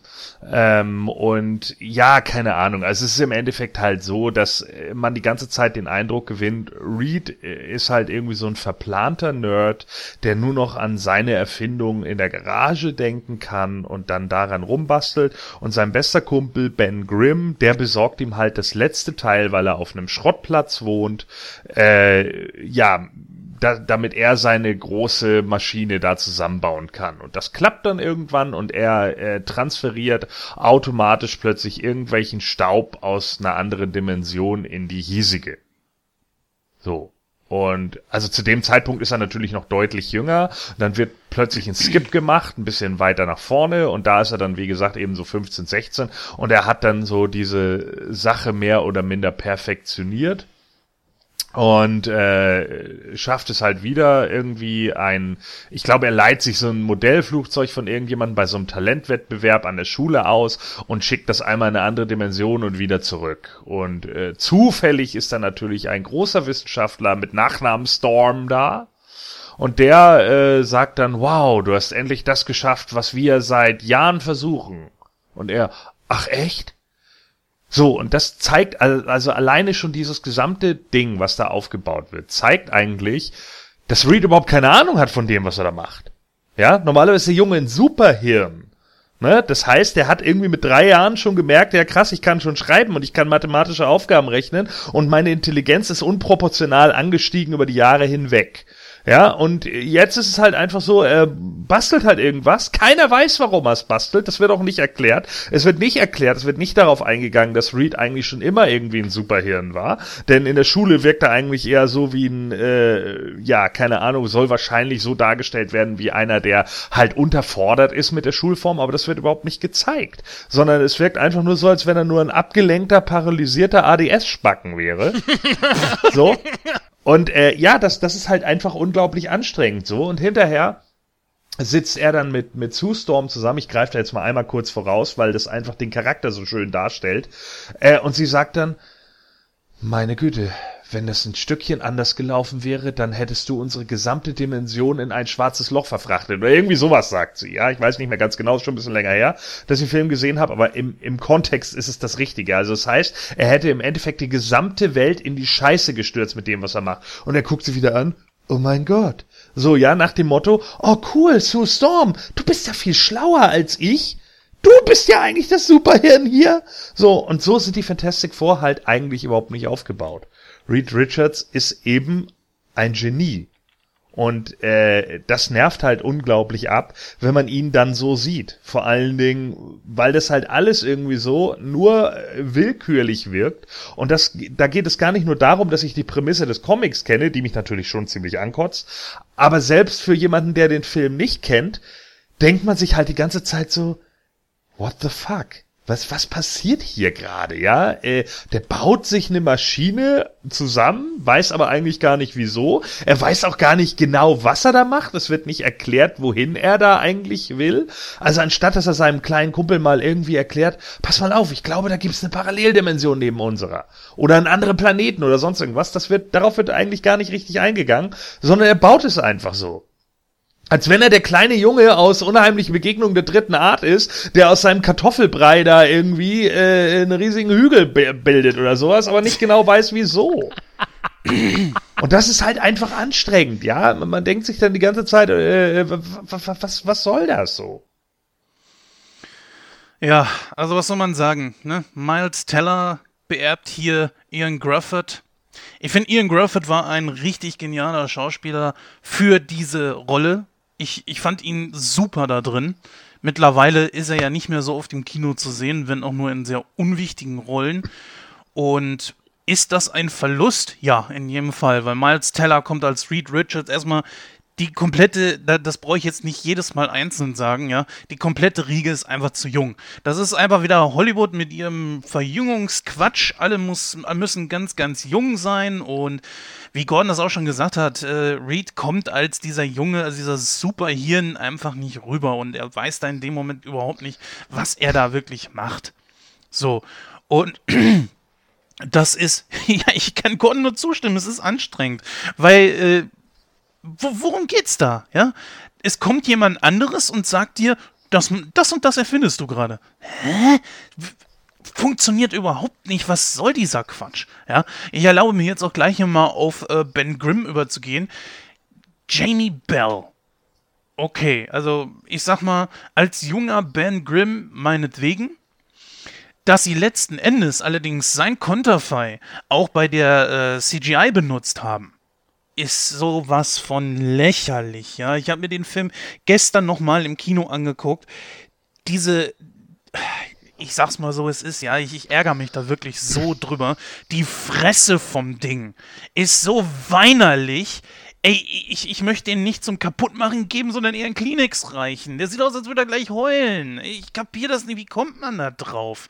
Ja? Äh, naja, also ich sag mal, in den Comics ist das Ding ja eigentlich schon so ein richtig tragischer Charakter, ne? Ich meine, er ist ja der einzige von den Fantastic Four, sag ich jetzt mal, der, ich glaube, das wird auch öfters in den Comics erwähnt, dass er sich halt mehr so als Monster sieht und äh, ich meine mich sogar zu erinnern, Gordon, korrigiere mich, wenn ich da falsch liege.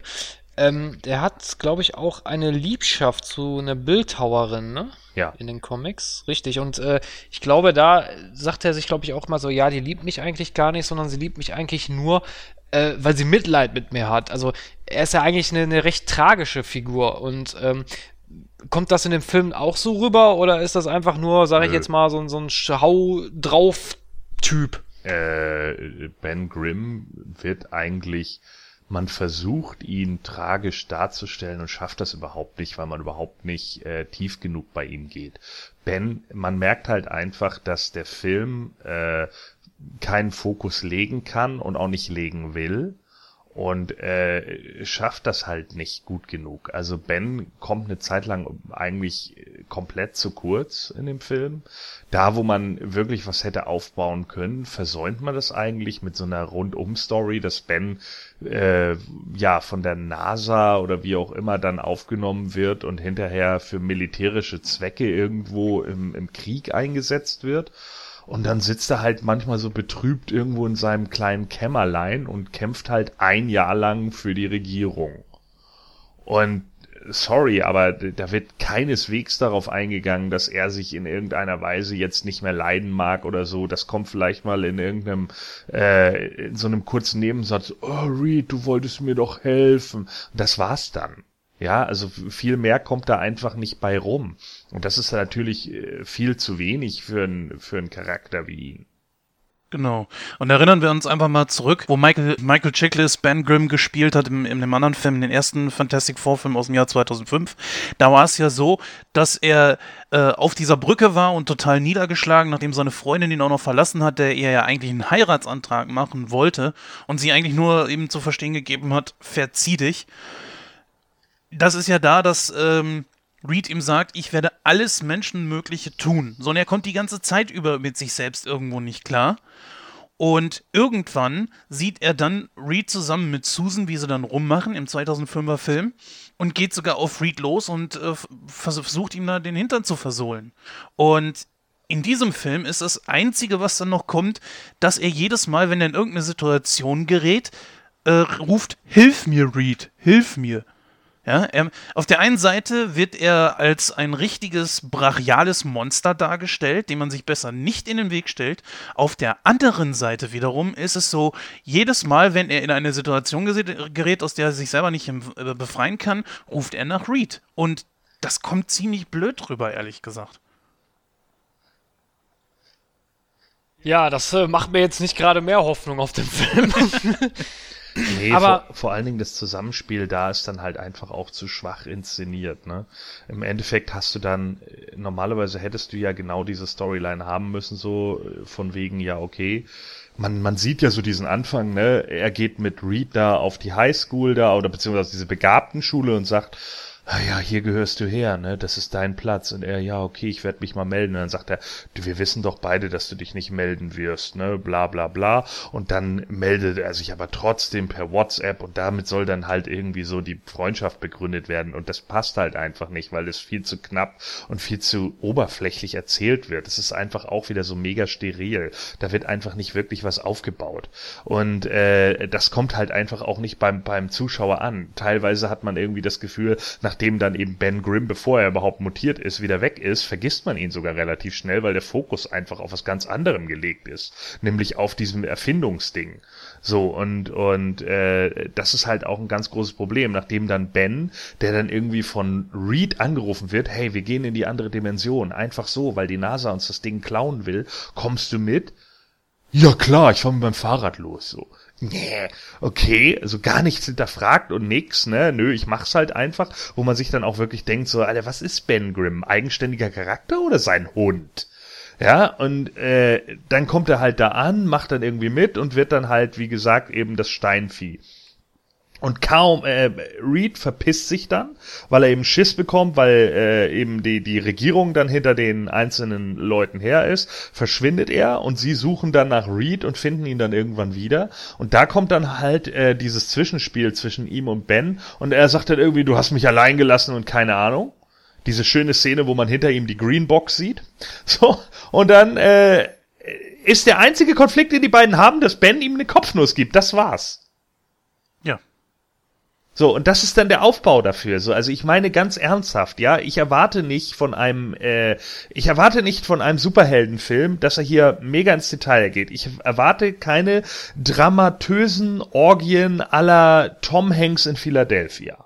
Das erwarte ich nicht. Aber ein bisschen Aufbau, damit sich der Zuschauer mit den Charakteren auch ein Stück weit weiter identifizieren kann, muss einfach drin sein. Und das ist einfach nicht da. Wir haben aber auch eine ähnliche äh, Situation und zwar zwischen Victor und Sue. Die beiden, äh, also er steht ja eigentlich voll auf sie. Und was wir im 2005er Film dann ja gehabt haben, war, dass die beiden am Anfang ja zusammen waren. Das heißt also, man hat da direkt sofort gesehen, okay, da ist eine Verbindung da, äh, er liebt sie, ja, und weil sie ja dann irgendwann zu Reed zurückgeht, kann man nachvollziehen, warum dann äh, Victor auch ziemlich angepisst ist auf Reed. In diesem Film hier ist es nur so, dass man merkt, so ja, er steht auf Sue. Das war alles, was allerdings im späteren Verlauf ziemlich wichtig hätte sein können, weil er sie nämlich verschont. Äh, in einer ganz kurzen Szene. Ja, und äh, genau da ist eben auch wieder so ein, so ein äh, Problem der Sache. Ne? Äh, wie ich eben sagte, äh, diese, diese Zwischenbeziehungen zwischen den einzelnen Charakteren, die finden eigentlich überhaupt nicht statt. Äh, Dr. Doom ist halt auch wieder so ein glänzendes Beispiel dafür, dass die Filmemacher keine Ahnung hatten, wer Dr. Doom eigentlich ist. Ja, und äh, Dr. Doom ist sicherlich keine einfache Persönlichkeit, aber es muss ja auch Gründe geben. Ein Bösewicht wird dadurch interessant, dass er einen Grund hat.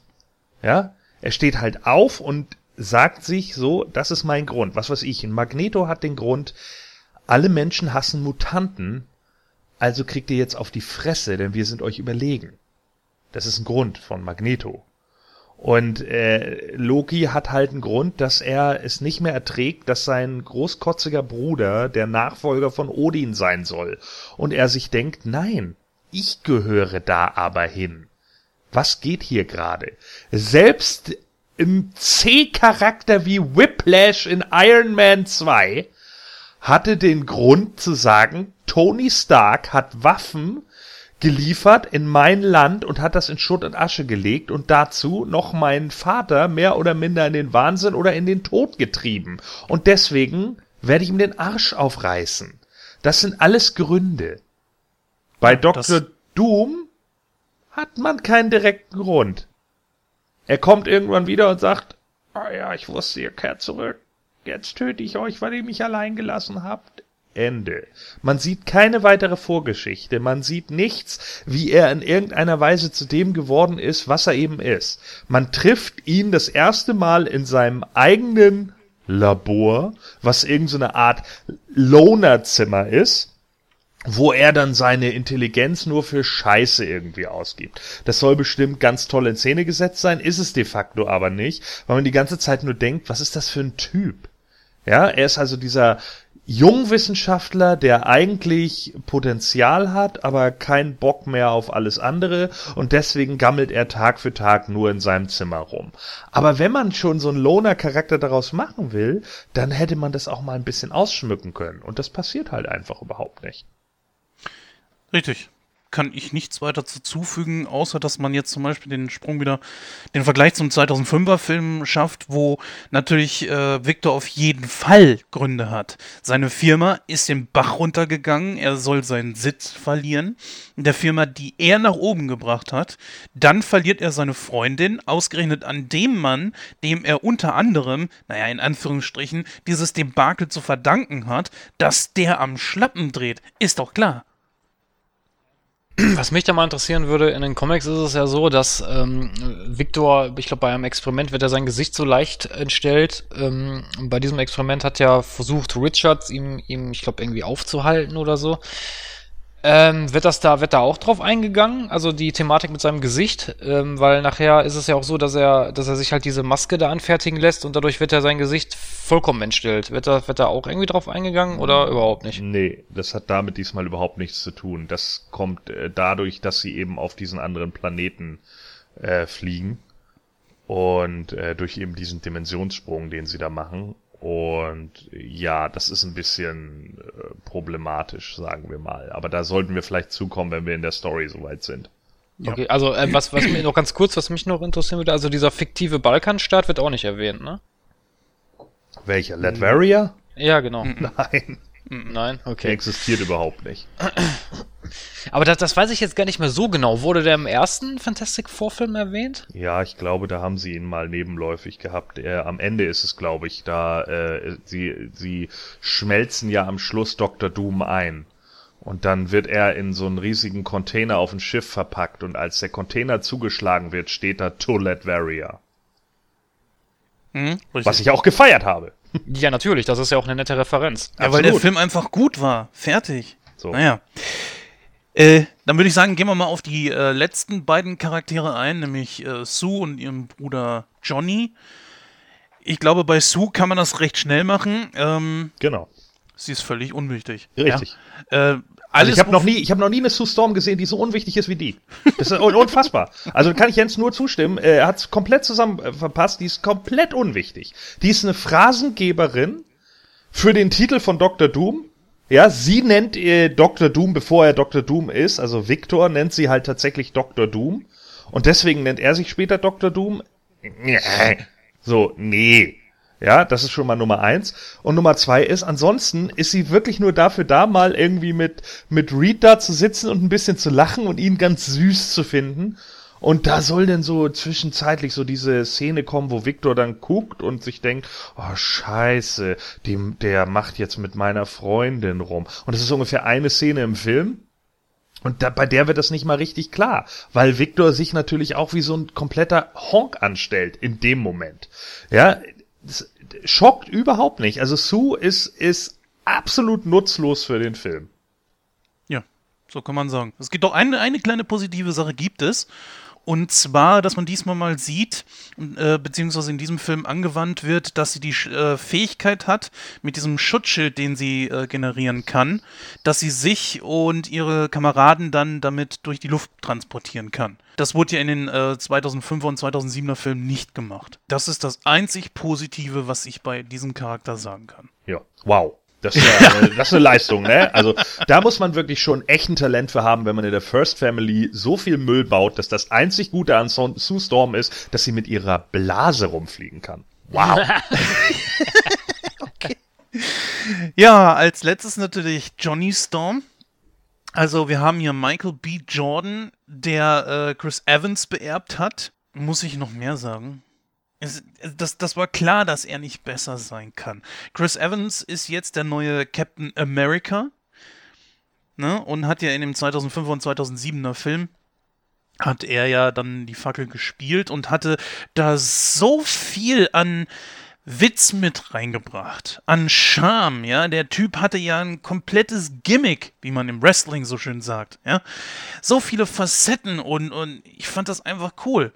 Was haben wir jetzt? Michael B. Jordan, der, äh, so wie wir na, beiläufig so mitkriegen, mal ein bisschen gerne Auto fährt, äh, ansonsten scheinbar nichts zu tun hat, außer Daddy auf der Tasche zu liegen und nicht einmal seine eigene Karre hat er selber bezahlt, sondern sein Vater. Und damit er an diesem Projekt mitarbeitet, ja, nimmt ihm sein Vater die kaputte Karre weg, ja, die äh, Johnny dann gegen einen Baum gesetzt hat, also ein Totalschaden. Ich frage mich, warum Johnny das Ding überhaupt zurückhaben will. Hätte ich zu meinem Vater gesagt, weißt du was, ich gehe besser in eine Frittenbude arbeiten, da habe ich mehr von, als für dich zu arbeiten für einen Wagen, der total kaputt ist. Aber bitte, wenn ihm das Ding so viel bedeutet, meinetwegen. Aber das war's auch. Mehr ist der Typ nicht wert. Selbst die Animation finde ich da noch nicht mal besser. Wo das Ding in diesem Film hier besser dargestellt ist als im 2005er Film.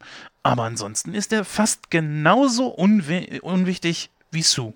Ja, also äh, Johnny finde ich da schon noch ein bisschen ausgearbeiteter als Sue, äh, ganz einfach deshalb, weil er halt auch so dieser Superheld ist, der einfach noch mal kurzzeitig zumindest das zeigt, was man sich als Zuschauer halt auch erwartet. Ne? Wenn ich plötzlich Superkräfte hätte, was würde ich damit tun? Und das macht er zumindest, ja. Einfach mal äh, zu fliegen und dann seinen Wettbewerbsgeister irgendwie, ne? Ah, du hast sieben Sekunden gebraucht, ich schaff's in sechs. So, das ist okay. Ne? Also das waren so Sachen, die ich in Ordnung fand. Diese Sache mit dem Autorennen ging mir auch tierisch auf die Nüsse, weil das wieder so, das war wieder so absolut aufgesetztes Rumgepose, wo man irgendwie zeigen muss, oh, der Typ ist so total on the edge, das ist so ein Jugendlicher, den hat die Welt verloren, aber man kann ihn wieder auf den richtigen Weg bringen, ja. Oh, ich bin total angenervt von allem, ey Dad, ich habe keine Lust für dich zu arbeiten, aber wenn du meinen Sportlergeist aktivierst und mir sagst, ich dreh dir den Geld Hahn zu, dann mach ich's plötzlich doch. So, das sind halt so Dinge, wo ich dann auch einfach sage, ja, nö, das mir dann auch wieder ein bisschen zu, zu lahm. Ähm, generell halt, wie gesagt, als er seine Fähigkeiten bekommt, finde ich ihn von den Charakteren noch am validesten, weil er wirklich da sitzt, eben mit der Phrasengeberin zu, was ist eigentlich mit dir los und so, und er sagt dann halt, hey, ich, es ist das erste Mal, dass ich jetzt wirklich irgendwie für mich eine Bestimmung gesehen habe im Leben. Warum willst du mir das wieder wegnehmen? So, und äh, das war eigentlich so ein Ding, was ich eigentlich ganz gut in Szene gesetzt fand. Das ändert natürlich nichts daran, dass das trotz alledem im Zusammenspiel so ungefähr das einzige Mal ist, wo das überhaupt in irgendeiner Weise äh, einen Sinn macht. Und danach ist seine äh, Sache im Film eigentlich auch schon so gut wie gegessen. Und das ist natürlich ganz schön bitter. Richtig. Ja, dann haben wir zum Schluss noch den äh, Gegner Victor von Doom. In diesem Film hier gespielt von, wie heißt der Vogel? Äh, Toby Cabell. Toby Cabell, genau. Ja, meinetwegen. Ja, ja also, was soll ich sagen? Ich mein, der Typ ist genauso unwichtig. Ich meine, der, der, da ist nichts hinter. Das ist, das ist ein Weichspüler, Mensch. Ey, das, das nimmt man zum Runterspülen. Keine Ahnung. Da kommt nichts rum. Das ist scheiße. Die Schauspieler sind durch die Bank weg scheiße gewählt. So, der hat auch keine Ausstrahlung. Ja, gut, also bei ihm ist es für mich halt wieder so eine Sache, äh, man muss halt gucken, was für ein Charakter er eben ist. Ne? Er ist ein Loner, so er ist der Typ, der halt irgendwie alleine rumsitzt und äh, sich seine Gedanken macht, vielleicht auch schlauer ist als viele in seiner Umgebung, aber einfach keinen Bock hat, was daraus zu machen.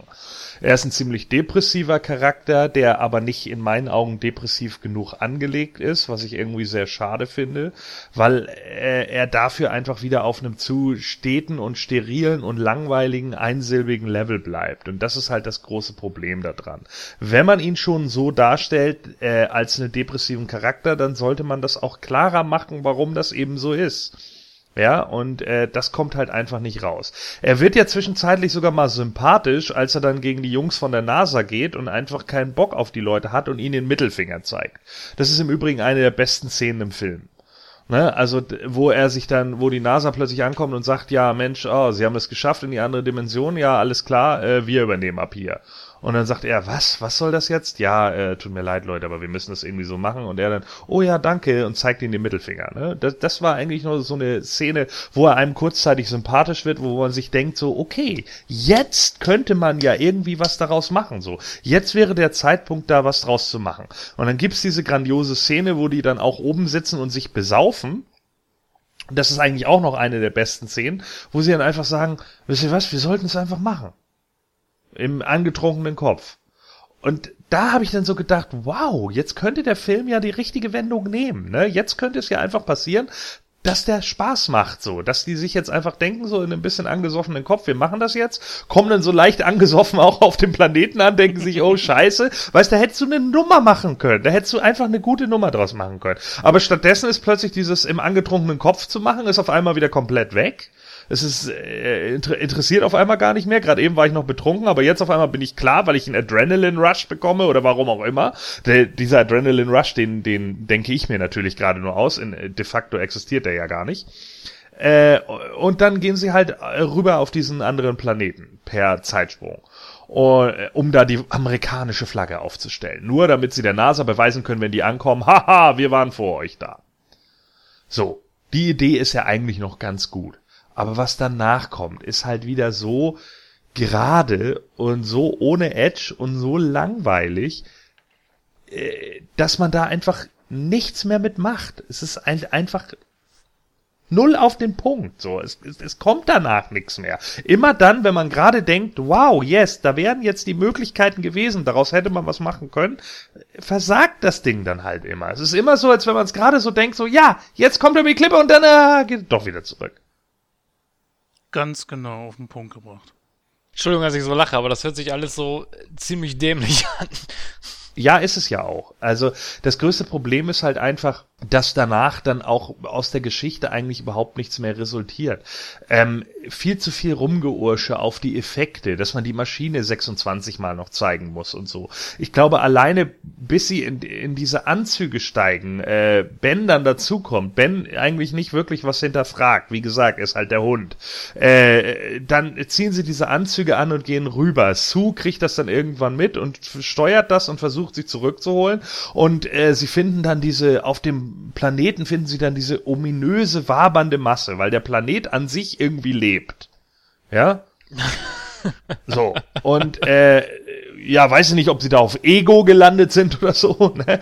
Kann ja sein. Aber auf jeden Fall äh, sticht er dann, glaube ich, da irgendwie die Fahne in den Boden und dann auf einmal entsteht ein Riss im Boden und diese komische grüne Masse tritt hervor und äh, sie merken, oh Scheiße, die äh, hier explodiert alles, das wirkt alles so ein bisschen lavaartig, so ist die Masse auch aufgebaut. Die Masse sieht übrigens total scheiße aus. Äh, hätte man locker mit richtigem Wasser machen können, aber nein, man muss natürlich CGI-Effekte nehmen, so dass man auch klar sieht, dass sie nicht echt ist. Also anstatt hier mal einen ordentlichen Schleim zu nehmen, den man mit irgendeiner äh, äh, guten Leuchtfarbe versieht, damit das auch mal wirklich nach was aussieht. Nee, stattdessen nimmt man irgendwelche abgedroschenen CGI-Effekte, die einfach überhaupt nicht wirken, aussehen wie aus dem letzten Computerspiel. Also echt ganz beschissen und dann wird er da eben eingesogen und die sind nur noch am rumkeuchen, springen irgendwie in die, ja, springen halt in die, in die äh, Kapsel wieder zurück und in dem Moment, weil sie in die Kapsel springen, äh, was ich auch nicht so ganz verstanden habe, wird halt Ben plötzlich von etlichen Steinen irgendwie umgeben, während er da rausgesogen wird und dann explodiert der gesamte Raum mit einer Druckwelle, die scheinbar noch aus dieser Energie des Planeten kommt, was natürlich auch null erklärt wird. Äh, und ja, dann wird auch noch Sue von dieser Druckwelle getroffen und im Endeffekt liegen dann alle bewusstlos am Boden. Dr. Doom bleibt natürlich auf dem Planeten was mich äh, da jetzt mal interessieren würde, weil ähm, du hast es, glaube ich, auch in, zum Beginn kurz erwähnt gehabt. Äh, ich kenne diese neue Fantastic Four-Reihe nicht, also die Ultimate Fantastic Four. Die habe ich leider nicht gelesen. Ich kenne nur die älteren Comic-Geschichten. Ähm, von der Handlung her, oder beziehungsweise soll ja die gleiche Handlung sein, es soll ja darauf aufbauen, weil in dieser neueren Geschichte von den Fantastic Four sind die Charaktere ja auch viel jünger und da spielt sich das ja auch erstmal alles, äh, äh, beziehungsweise auch in dieser anderen Dimension ab. Hast du die Comics mal gelesen? Äh, äh, du meinst, du, du äh, meinst jetzt die Ultimate, oder was? Ja, genau, die Ultimate. Äh, nee, die Ultimate habe ich nur sehr, sehr nebenbei äh, verfolgt, wie das meiste aus dem Ultimate-Universum. Ähm, und da kann ich jetzt natürlich nicht genau sagen, äh, ob es tatsächlich so ist wie, wie im Comic. Ähm, aber mir wurde halt schon gesagt, dass das auch schon eine sehr äh, freizügige Interpretation ist, sagen wir mal so. Ja, schade. Wie gesagt, das hätte mich jetzt mal interessiert, weil, wie gesagt, die habe ich leider auch nicht verfolgt. Sonst hätte ich da vielleicht auch was zu sagen können. Aber naja, gut, schade. Ja, wir haben ja natürlich jetzt etliches von der Handlung schon ein bisschen vorweggenommen. Also kurz zusammengefasst, äh, wir haben ganz am Anfang die beiden Ben und, und äh, Reed ne, als Schüler mit ihrem Schulprojekt, was wo dann halt die Regierung drauf aufmerksam wird, beziehungsweise der äh, Vater von Sue und von äh, Mensch, der Vater von Sue und Johnny. Und mit Hilfe von äh, Doom schaffen sie es dann, diese Maschine zu bauen, mit der sie auf diesen anderen Planeten können, den sie Zero Null, äh, den sie Planet Zero nennen. Und dort kriegen sie dann halt eben ihre Kräfte und Victor bleibt zurück. Und jetzt gilt es dann halt erst einmal mit der Situation fertig zu werden. Der gute Reed verzieht sich erst einmal, muss wiedergefunden werden, um dann äh, einen, äh, eine neue Maschine zu bauen, damit äh, die Kräfte von denen wieder geheilt werden können. Also sie sehen es eher nicht als Kräfte, sondern als äh, Krankheit. Was im Film auch nur ganz, ganz sporadisch rüberkommt. Also, und letzten Endes schaffen sie es dann mit Reeds Hilfe wieder auf diesen Planeten zu kommen und treffen dort auf einen altbekannten, nämlich äh, Doom, der eigentlich dort umgekommen sein soll. Dieser hat äh, mittlerweile so starke Kräfte entwickelt und äh, dass er eigentlich jedem einzelnen von den Fantastic Four weit überlegen ist er sieht diesen Planeten jetzt als seine Heimat an. Er, übrigens ist äh, sein Anzug, den er damals getragen hat, als sie zum ersten Mal auf diesem Planeten rüber sind, ist mit ihm verschmolzen, was dann auch sein Gesicht etc. erklären soll.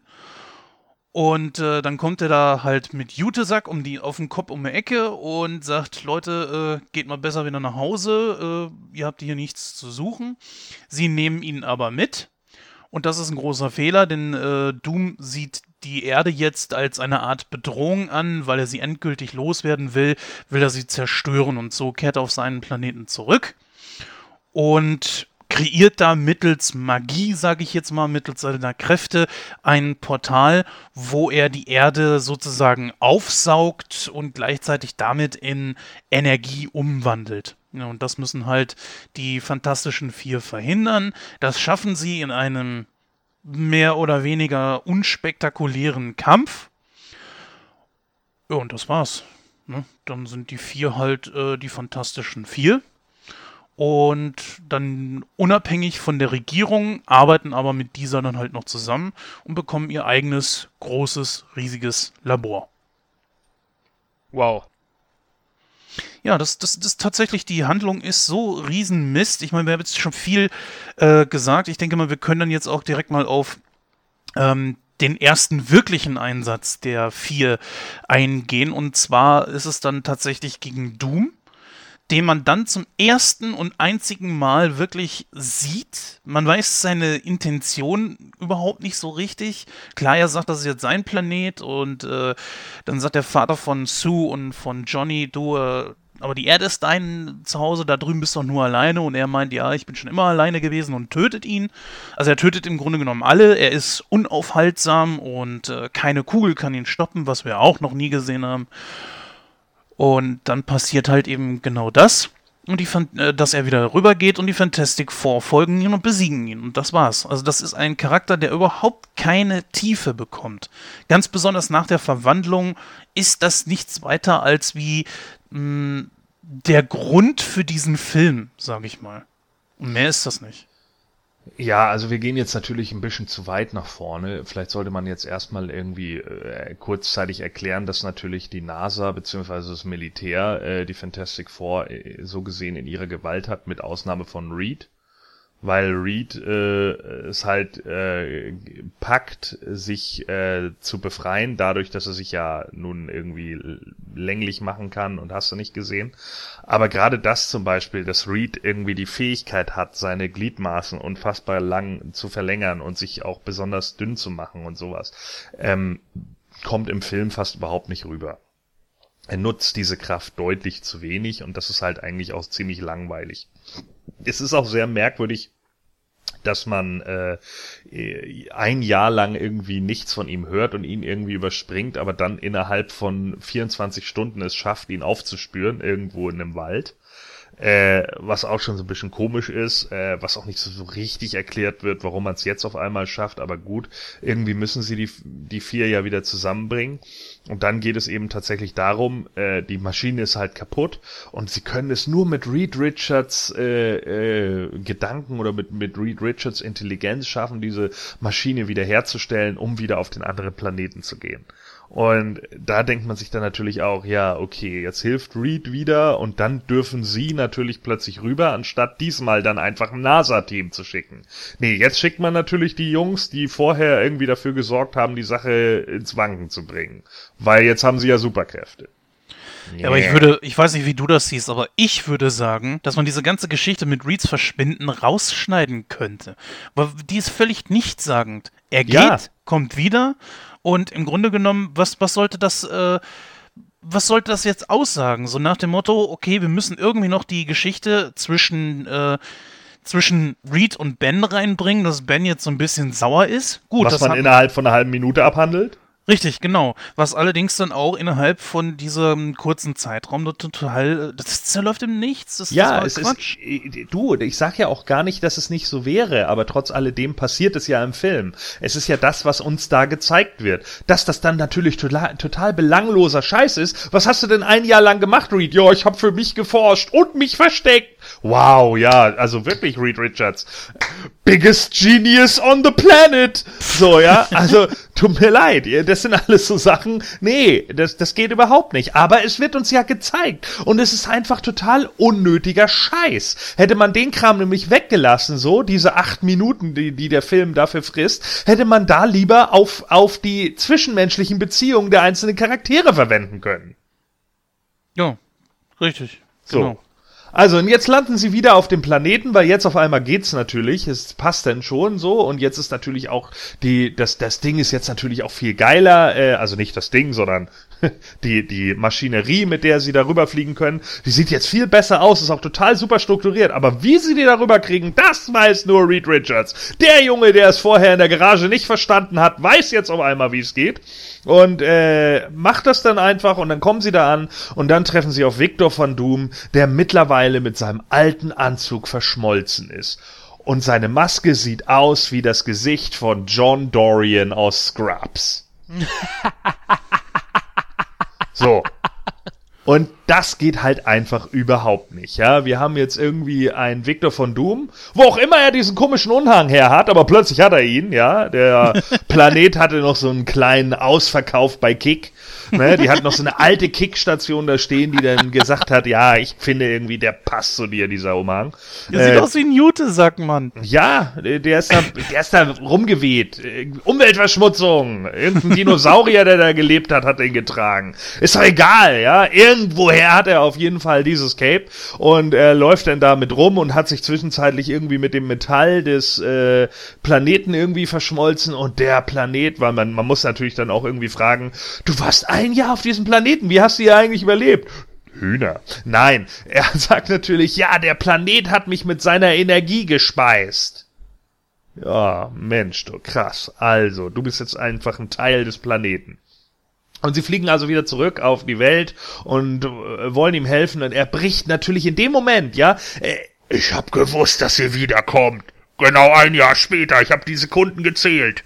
Und äh, dann wird er also zurück auf die Erde gebracht, weil er ja natürlich in dem Moment zusammenbricht. Er bricht nicht vorher zusammen, man findet ihn nicht irgendwo, sondern er hat gewusst, an dieser Stelle kommt ihr wieder und ich wusste auch genau an welchem Tag. Ich kam, komme hier nämlich jeden Tag vorbei. Eigentlich lebe ich hier.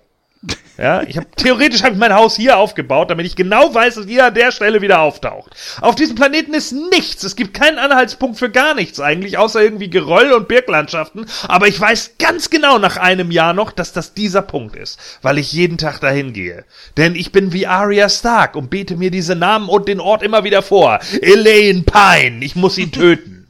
Ja, so bin ich. Ich bin Dr. Doom. Ja, so drauf bin ich. Ich wusste, dass ihr wiederkommt. So, und dann kommen sie tatsächlich wieder. Und Dr. Doom hat sich natürlich auch nicht wirklich gewundert, warum ihn der Planet irgendwie speist oder sonst irgendwas. Auf jeden Fall ist er dann auf der Erde und sie gucken, ja, können wir ihm diese Maske jetzt abnehmen? Nee, vielleicht stirbt er dann und bla. Und dann auf einmal denkt sich Dr. Doom, ah, ihr Menschen macht alles, was ihr macht, nur kaputt. Und jetzt wollt ihr auch noch meinen Planeten kaputt machen.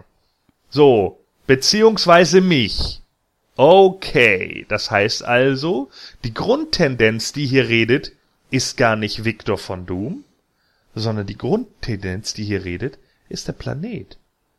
Der Planet ist also der Bösewicht jetzt. Ja? Denn der Planet sagt, hat ihn mit der Energie gespeist und ist jetzt in dem Moment xenophob und sagt, oh mein Gott, die wollen mich töten und verstärkt einfach nur die Emotionen, die Victor van Doom vorher der NASA gegenüber hatte.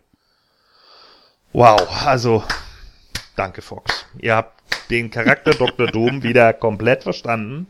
Ne? Ist komplett klar, dass der Junge eigentlich normalerweise irgendwie einen Narzissmuskomplex und einen Gottkomplex hat. Aber äh, das spielt hier überhaupt keine Rolle. Nee, geben wir ihm einfach irgendeine dämliche Superpower von Krypton und äh, ja, machen ihn zu dem Mega-Bösewicht, weil der Planet seine Negativemotionen verstärkt. Nein. So. Und dann geht's irgendwie los, dass Dr. Doom dann aufsteht und sagt, ich zerstöre euch jetzt alle. Und dann kommt diese Fähigkeit, dass er alles zerstören kann. Keiner weiß warum, aber er kann's halt einfach. Er läuft durch die Gänge und alles explodiert. Was ist deine Superkraft? Ich kann alles explodieren lassen. Alles! So, und dann geht er halt irgendwie weiter und äh, keine Ahnung, man weiß nicht genau warum, aber er hat irgendwie ein elektromagnetisches Feld scheinbar um sich und die, weil das wahrscheinlich ein toller Effekt ist, ne? Oh, jemand geht den Gang entlang und alle Glühbirnen explodieren. Wow. Ich möchte gerne den Gordon ganz kurz mal unterbrechen. Also für die RTL-Zuschauer unter uns, äh, Narzissmus, das ist ein Fremdwort und das bedeutet, ja, dass man seiner Persönlichkeit eigentlich viel mehr beimisst. Ne? Also man, man findet sich halt super geil. So, in der Form von, Se von Selbstverliebtheit, ja? genau, richtig. So, und er läuft dann halt irgendwie weiter und dann explodiert irgendwie äh, der gesamte Gang und keine Ahnung und irgendwie können sie auf ihn, nicht auf ihn schießen, weil plötzlich hat er durch den Planeten natürlich ein Kraftwelt bekommen. Ja, und äh, dann kommt er irgendwann auf die Idee, ja Mensch, äh, ich nehme jetzt einfach mal dieses Dimensionstor äh, oder beziehungsweise diesen, äh, ich gehe zurück zu meinem alten Planeten. Nein, warum? Wir können dich heilen. Nee, will ich aber nicht. Ich will zurück zu meinem Planeten, meine Heimat. Und ihr wollt nur auf meine Heimat, um sie zu besiedeln und aus ihr eine Verbrecherkolonie zu machen. Was übrigens eigentlich ganz witzig ist, ja, denn das ist äh, normalerweise ein, ein, ein Sidling an die Negativzone.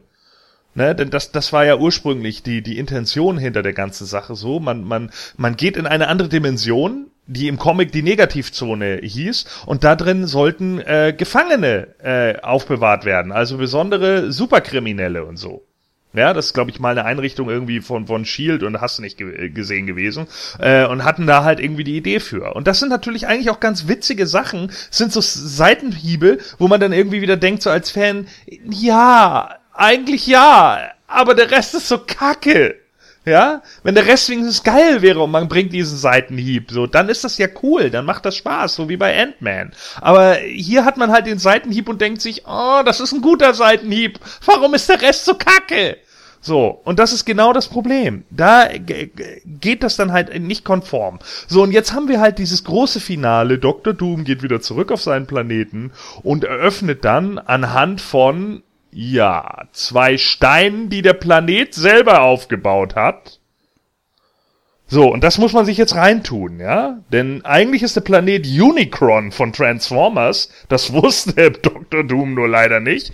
Der Planet baut sich jetzt also selber auf, weil Dr. Doom ihm das irgendwie befehlen kann, weil er ist jetzt irgendwie der Planet und der Planet ist er und ja, das versteht halt keiner und kann jetzt auf einmal so diese riesigen Steinhügel aufbauen und die entwickeln dann ein totales Dimensionstor, das die Erde einsaugt. Das muss man sich mal reintun. Eine über Weltraumputze. Diese, ja, genau das ist es. Es ist die Weltraumputze aus Spaceball, so, ja. Darauf eine Nase Perrier. So, so ja. Und dann wird der ganze Kram irgendwie eingesaugt, um die Energie des Planeten zu speisen, damit er noch mächtiger wird. Er zerstört lieber die Erde, bevor die Erde ihn zerstört. Wie das mit diesem Dimensionstor und so überhaupt irgendwie funktioniert, weiß eigentlich keiner. Wahrscheinlich hätte Dr. Doom es einfach so machen müssen, aber nein, er hat natürlich extra auf diesen einen Tag gewartet, bis die Fantastic Four wiederkommen. Wenn sie nicht wiedergekommen wären, was hätte er eigentlich dann gemacht? Ja, über Pech gehabt, ne? Das ist halt blöd. Dann bleibe ich halt doch ewig auf diesem Planeten. Aber ich werde ja gespeist von ihm, ist auch lecker. So, und äh, jetzt sitzt man halt irgendwie da und guckt sich das an und dann gehen die Fantastic Four natürlich auch äh, mit äh, in Sue Storms Blase. Ja, der Gro Sues großer Auftritt, ja, ihre Blase ist voll und äh, Sue äh, entleert sich dann über den ganzen Planeten. Also das heißt, sie werden dann in diese durch diesen Dimensionstor äh, Quatsch werden sie dann mit eingesogen und Sue verpackt die äh, drei dann in eine Blase, also Ben und äh, Reed. Und ich glaube, wenn ich mich nicht irre, Johnny fliegt natürlich alleine, weil er kann das ja. Und äh, dann äh, tauchen sie halt auf dem Planeten auf und kämpfen gegen Doom in einem der ja wohl unbedeutendsten und langweiligsten Fights ever. Tja, dieser Effekt übrigens mit den Steinen hat mich sehr an Star Trek 5 erinnert, weil wo sie da auf diesem Planeten sind, der ja mitten im Zentrum des Universums ist, was sie als Chakare wohl äh, für Chakare halten. Da passiert das ja auch, dass diese Steine da plötzlich aus dem Boden herausschießen und so eine Art Altar bilden. Daran hat mich das erinnert. Ja, von einem Scheißfilm zum anderen, ne? Ja, aber ganz ehrlich, äh, dieser Endkampf war einfach nur Müll. Ja. ja? Und das war das erste Mal, dass diese vier Leute irgendwie miteinander koordinieren sollten. Ganz ehrlich gesagt, ich habe äh, Susan kann ich ja noch irgendwo verstehen, Reed und und Ben teilweise, ja. Aber was hat denn Johnny, außer dass er mit zu verwandt ist, mit den anderen gemeinsam? Der hat null Interaktion mit Ben, ja. Der hat null Interaktion mit äh, mit Reed und die, die passen einfach nicht zusammen. Das, das tut mir einfach leid. So, so, so verhält sich kein Team, das sich nicht irgendwie großartig kennt. Das, die, die Charaktere haben keine Beziehung zueinander aufgebaut. Und daher äh, kaufe ich denen das auch nicht ab, dass die einen Charakter wie Doom in diesem Moment besiegen. Übrigens, Gordon, äh, mir fiel gestern beim Gucken da so auf, wer weiß, ob nicht dieser äh, Planet Zero vielleicht äh, im zweiten Teil oder so Galactus gewesen wäre. Ja, Galactus ist ja eigentlich nur einer, der Planeten frisst, ne? Er ist ja kein Planet an sich. Äh, natürlich, theoretisch kann man da allen möglichen Scheiß draus machen. Ähm, wie gesagt, Ego wäre da auch eine Möglichkeit gewesen, der, der lebende Planet. Ne, äh, den, den hat's ja nun auch gegeben, ähm, aber das interessiert mich halt auch alles gar nicht, weil Ja. bei dem ganzen Blödsinn, der da irgendwie aufgebaut wurde, äh, funktioniert das nicht. Und äh, es gibt halt so viele Sachen über den Film irgendwie zu sagen, äh, was man noch so, so, dass Josh Trank zum Beispiel ursprünglich mal vorhatte, dass der Film zwei Stunden 20 Minuten lang sein sollte, was ihm vielleicht gut getan hätte, weil man dann einfach irgendwie äh, ein Zusammenspiel zwischen den einzelnen Charakteren gesehen hat. Aber der Fox Studios war der Meinung, nee, äh, der darf nur maxim, also äh, maximal zehn Minuten als anderthalb Stunden gehen, maximal zehn Minuten länger. Und deswegen haben wir jetzt einen 100-Minuten-Film, der überhaupt nichts aussagt.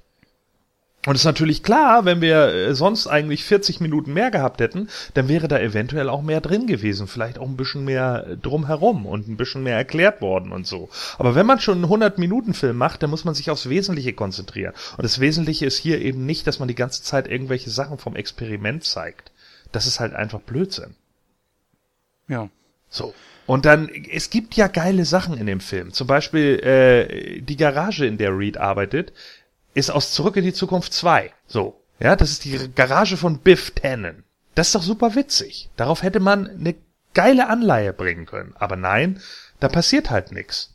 Ja, eine Kate Mara, die Sue Storm spielt, äh, wollte sich im Vorfeld über Comics über den Charakter informieren. Und was sagen die Filmmacher?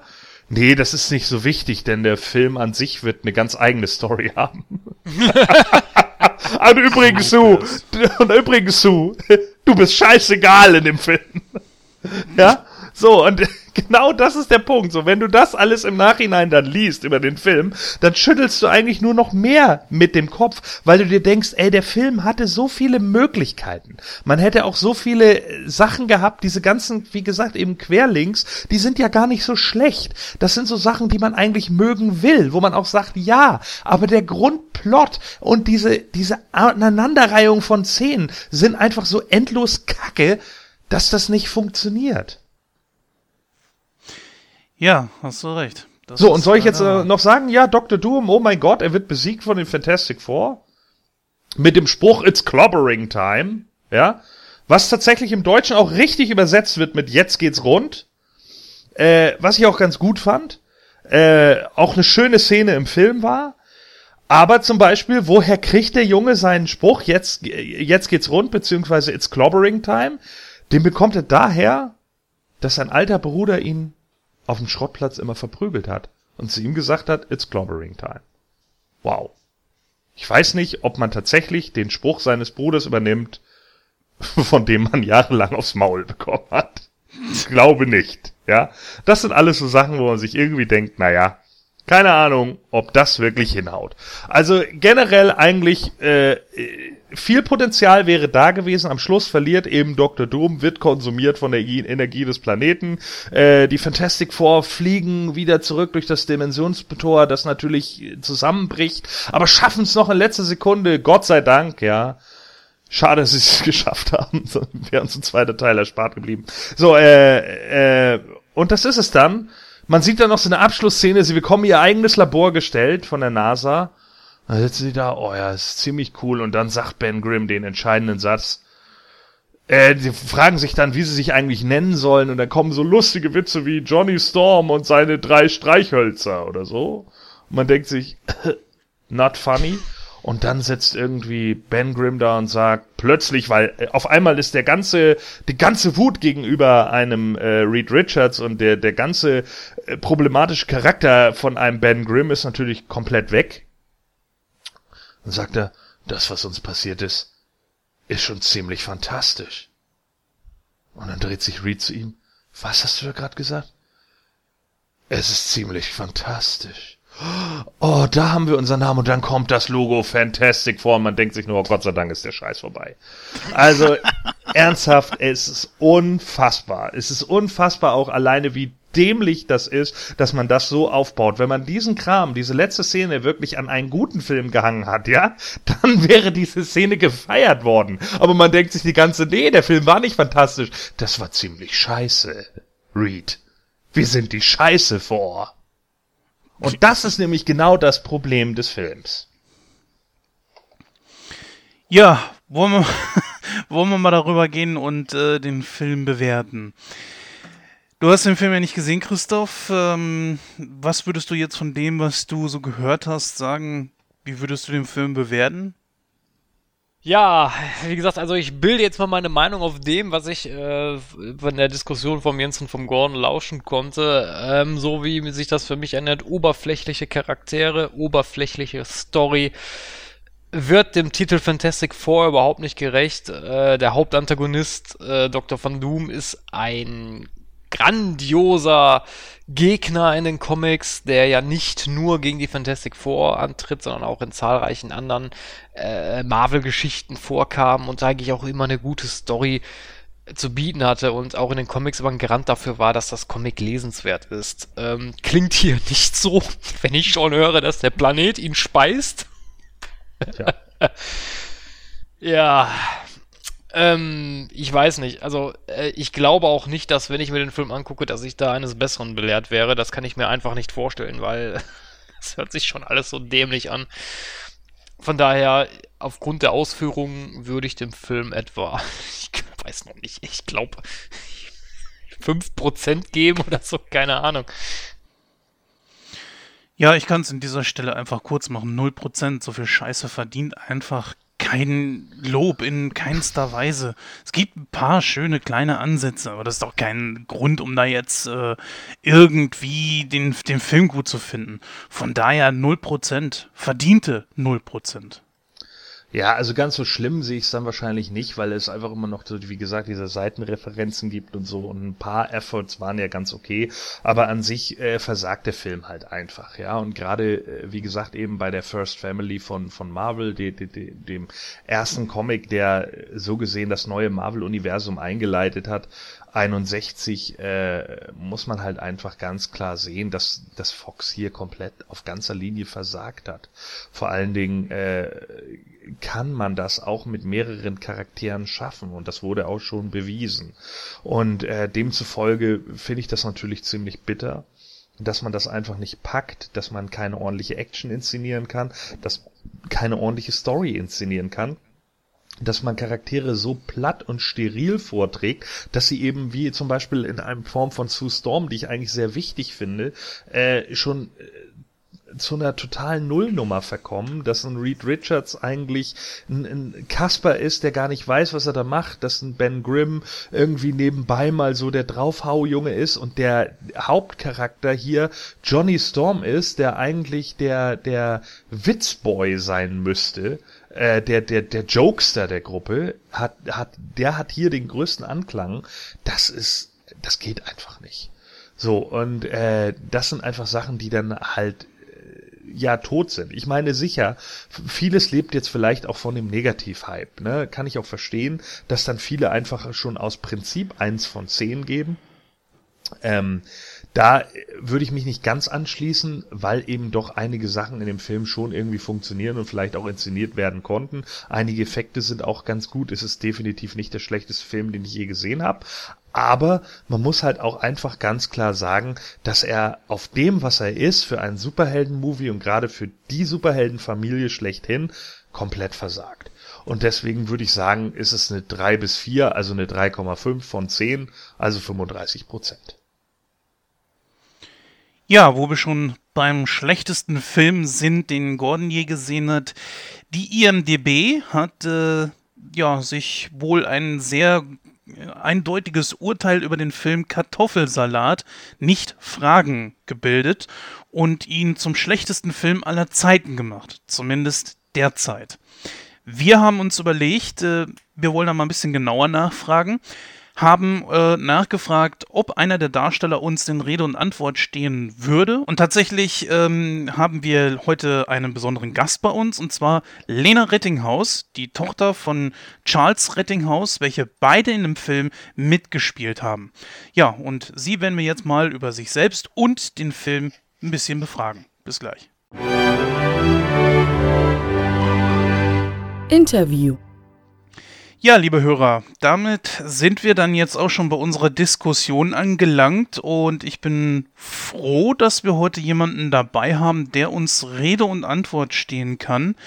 Wir haben uns mal ein bisschen genauer damit der Frage beschäftigt, ist das jetzt wirklich gerechtfertigt, dass der Film Kartoffelsalat, äh, nicht Fragen, dass dieser von der IMDB tatsächlich zum ja, schlechtesten Film aller Zeiten gewählt wurde.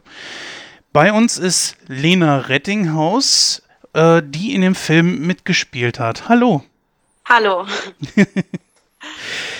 Ja, wir haben uns halt äh, mal so die Frage gestellt, wie kann das sein, dass dieser Film, mh, hm, der ja von eigentlich von vielen YouTubern gemacht wurde oder deren Idee das war, dass dieser zu äh, diesem ja nicht gerade rühmlichen Titel gekommen ist. Ähm, aber fangen wir erstmal von vorne an und zwar äh, mit dir selbst.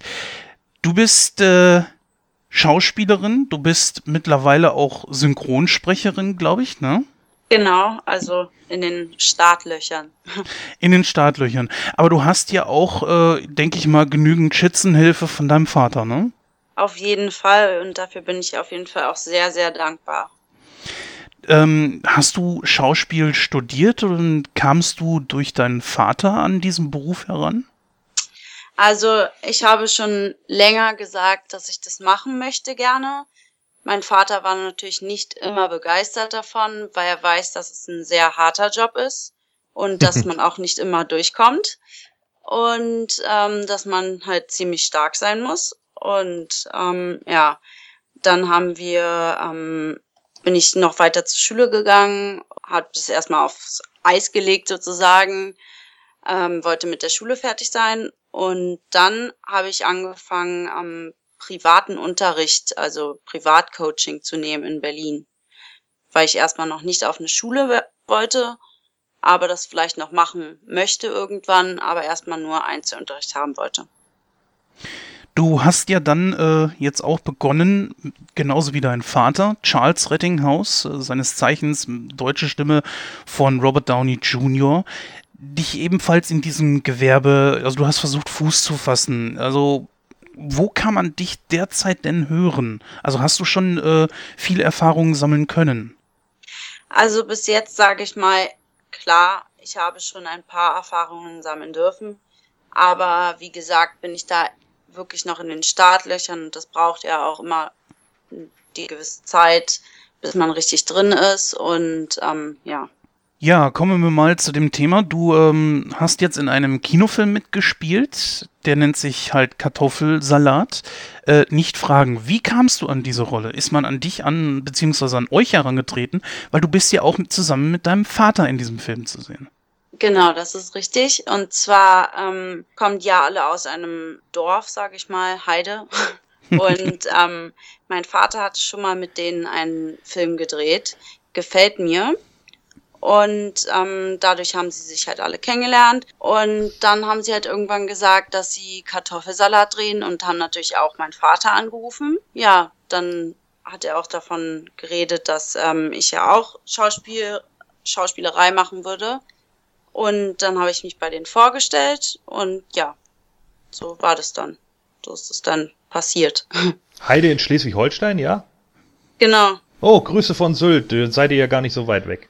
Konntest du den Film äh, bereits schon im Kino begutachten? Ja, natürlich. Ich habe ihn bei der Premiere gesehen. Da bin ich auch dann extra nach Heide gefahren und ähm, habe ihn auch noch mal selbst mit meinen Freunden zusammengeguckt in Berlin in einem Kino. Wie war die Re Resonanz auf den Film an sich? Es ist sehr gemischt. Also ich würde sagen, ist dadurch, dass es halt wirklich nur YouTuber sind, so viele YouTube-Fans diesen Film gucken deswegen und dieser Film ja auch irgendwie ähm, keinen richtigen für Erwachsenen Eindruck hinterlassen kann, sag ich mal, ähm, weil er halt wirklich so freakig und crazy gemacht ist. Ich glaube, dass es halt wirklich nur eine bestimmte Altersgruppe treffen kann. Das ist ja jetzt eine Horrorkomödie, so möchte man es, glaube ich, äh, bezeichnen können. Was genau ist denn in diesem Film, was passiert in diesem Film? Also es, es wird von YouTubern gespielt, aber es geht ja nicht direkt um YouTube, oder? Also es geht in dem Film nicht um die YouTuber, nicht um ihr Leben, auch nicht um sie selbst, sondern es geht in diesem Film um Torge, beziehungsweise im Film Leo Weiß. Und äh, Leo Weiß ist ein ganz schöner Loser, der auf die ähm, Eliteschule geht, äh, Elite-Gymnasium, Entschuldigung. Und ähm, dort wird er dann runtergenommen von seinen Eltern, weil er zum Direktor ein zu einem Gespräch musste und die Eltern das überhaupt nicht gut fanden. Und dann hat die Mutter ihn direkt für den nächsten Tag für die Friedrich-Hebbel-Schule angemeldet und da brach dann halt da war er auch ein Loser natürlich wieder und hat auch nur zwei Loser-Freunde kennengelernt. Dort brach dann dieser mysteriöse, verrückte Virus aus und dann konnte er sozusagen eine Heldentat zeigen. Was mich mal interessieren würde, weil ich bin mal, äh, ist schon ein bisschen länger, ja, ich glaube ein, zwei Monate ist das schon her, ähm, da bin ich mal bei TV Total hängen geblieben.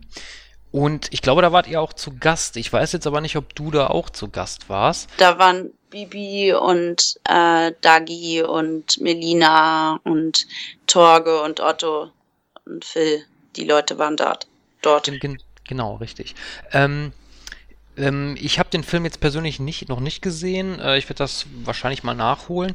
Aber so von der Thematik her erinnert mich das so ein bisschen ja so eine klassische, sag ich jetzt mal, äh, Schulsituation, was man ja auch schon öfters im Fernsehen gesehen hat. Was mir da so spontan so ins Gedächtnis gerufen wurde, war die Serie Buffy. Kann man das so irgendwie vergleichen? Also ich selber kenne die Serie Buffy leider nicht. Deshalb weicht sich das ehrlich gesagt gar nicht. Okay. okay. Also. Es handelt sich hierbei ja auch so um eine Art Low-Budget-Film. Wie kamen denn so große Namen wie Otto und äh, Martin Schneider und so weiter, wie kamen denn die in diesen Film mit äh, dazu? Also ich habe ja dort auch ein Praktikum gemacht und war dadurch die ganze Zeit da und ähm, habe dort erfahren sozusagen, dass Otto, ähm, ich bin mir nicht ganz sicher, wer sich von beiden gemeldet hatte, aber ähm, es ging halt darum, dass Otto gerne was dazu steuern wollte an Geld und ähm, unterstützen allgemein und sozusagen auch eine Rolle in dem Film haben will. Und ja, so kam es dann und durch ihn kam dann auch ähm, sozusagen Martin Schneider und Norbert Heisterkamp mit in den Film rein.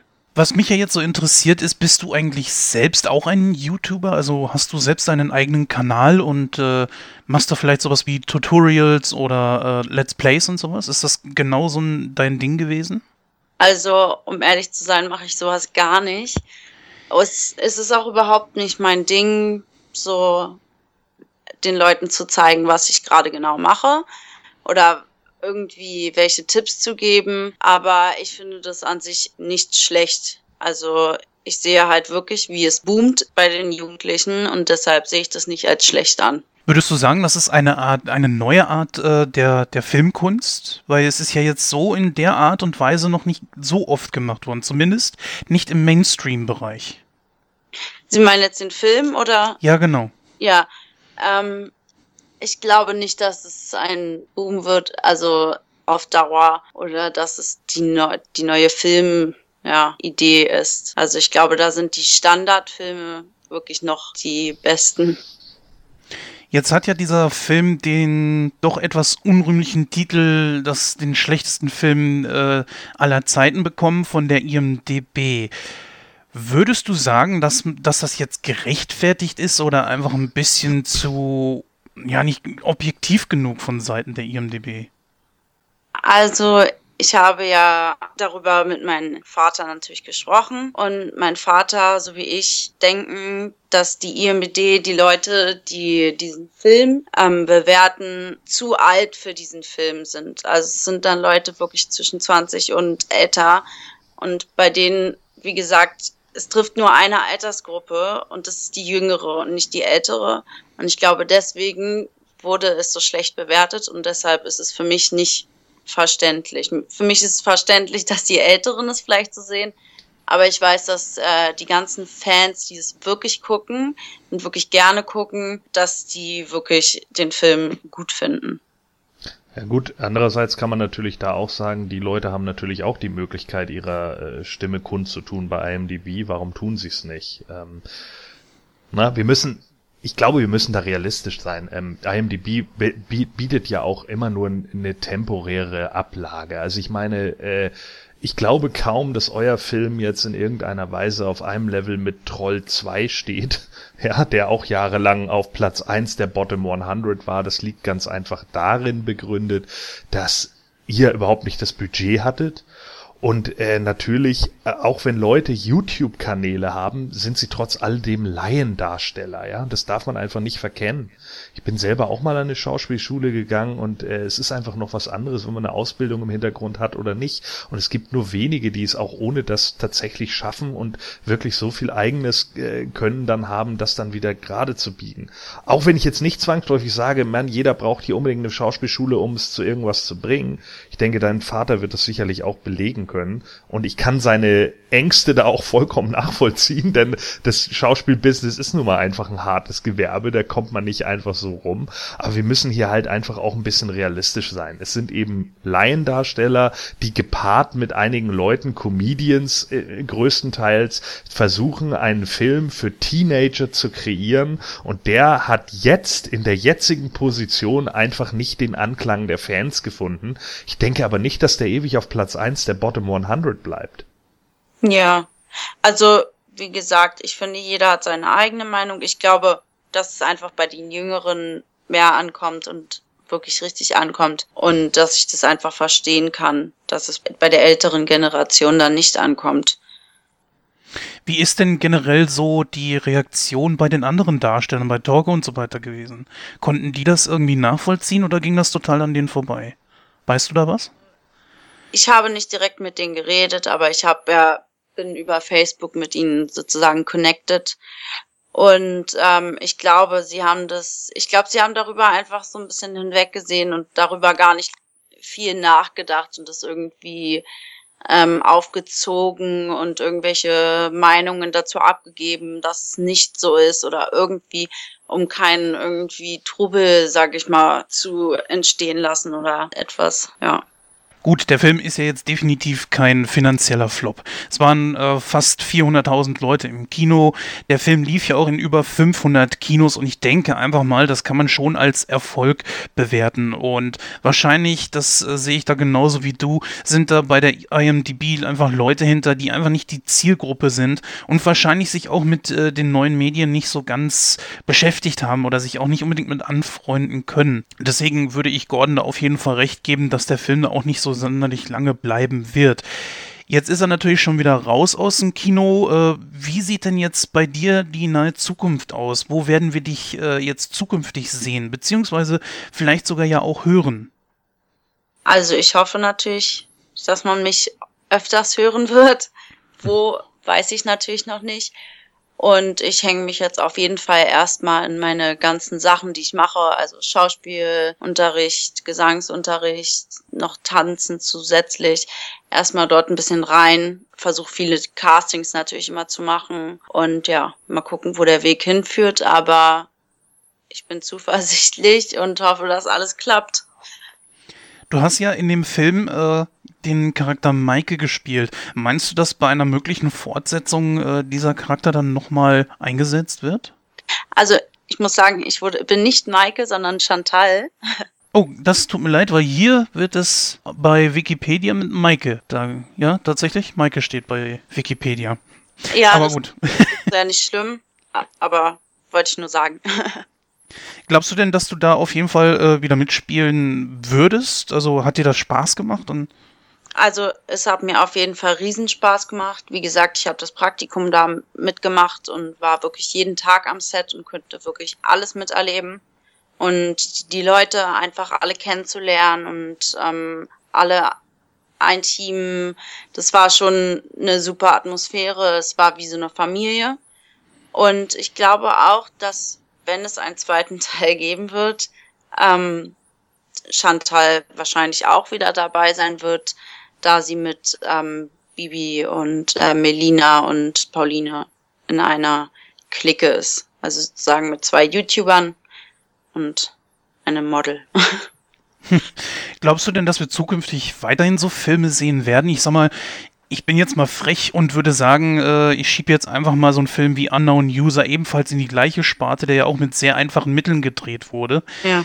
Dass sowas jetzt äh, auch Zukunft vom, also die Zukunft vom Kino ist?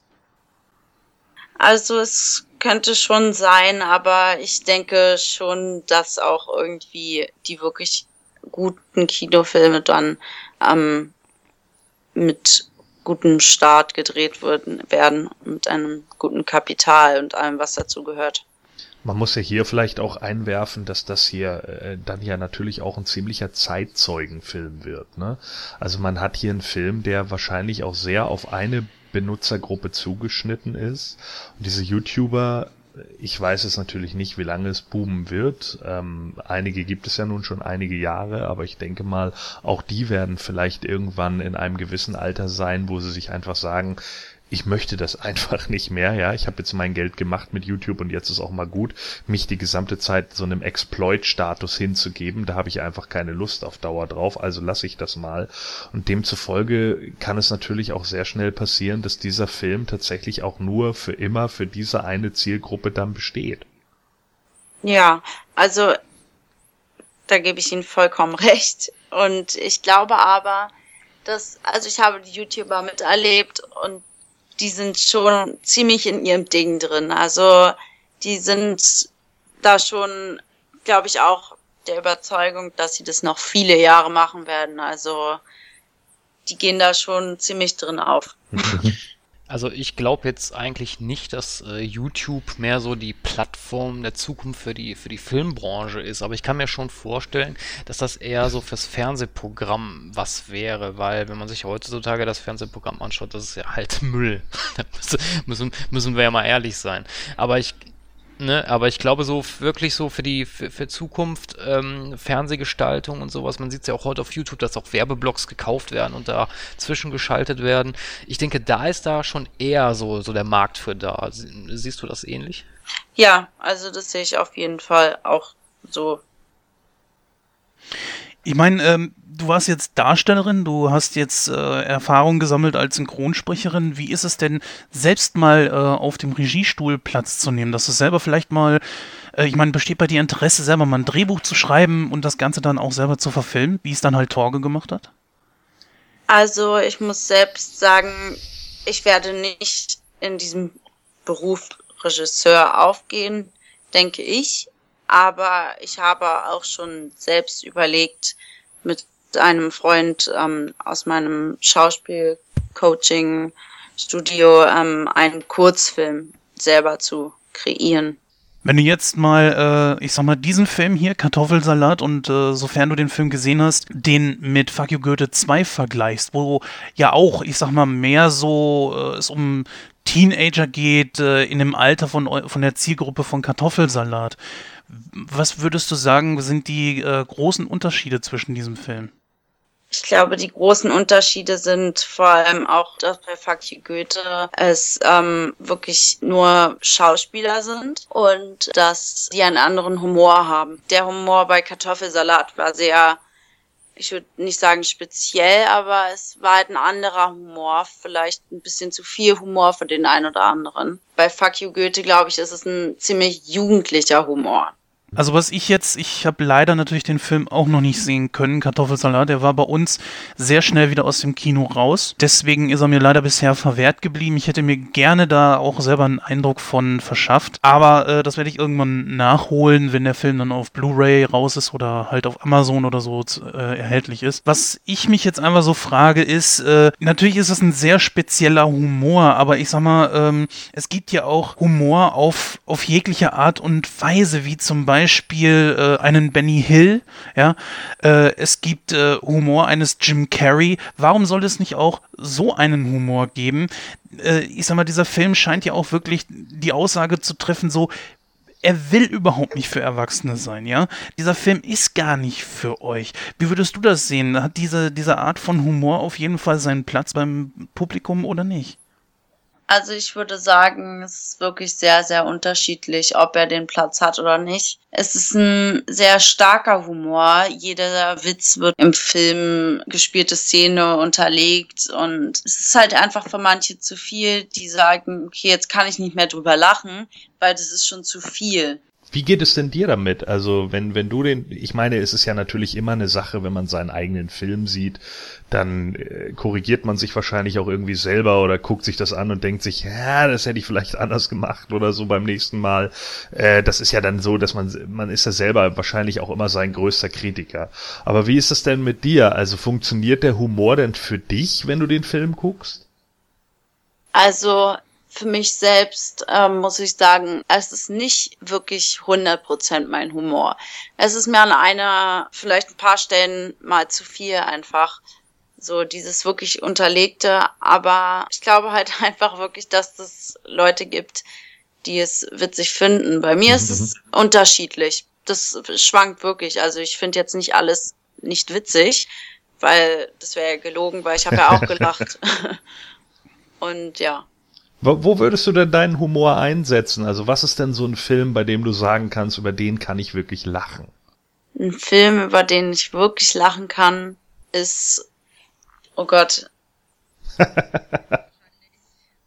wahrscheinlich eigentlich wirklich Fuck You Goethe ist, also den ersten Teil habe ich gesehen. Es ist jetzt wirklich ein Film, weil wir drüber geredet haben, der mir spontan einfällt, weil es dann wirklich so Konversationen dort sind, wo man einfach denkt, oh Gott, das ist echt so witzig. Mhm. Also Du hast ja jetzt auch ein bisschen äh, Erfahrung sammeln können mit der ganzen Medienlandschaft. Du hast das, äh, denke ich mal, ein positives Echo bekommen, aber auch halt eben genau den Geg das Gegenteil. Wie gehst du selber dann damit um? Also geht dir das irgendwie nahe und sagst dir so, ja, das hätte jetzt nicht sein müssen, ich sehe das komplett anders. Wie, wie gehst du damit um? Also ich, ich glaube, ich stehe da eher so ein bisschen drüber. Ich sag dann dazu einfach nichts und denke mir dann einfach, okay, gut, wenn manche Leute es so sehen, manche Leute es so sehen, dann ist es halt so.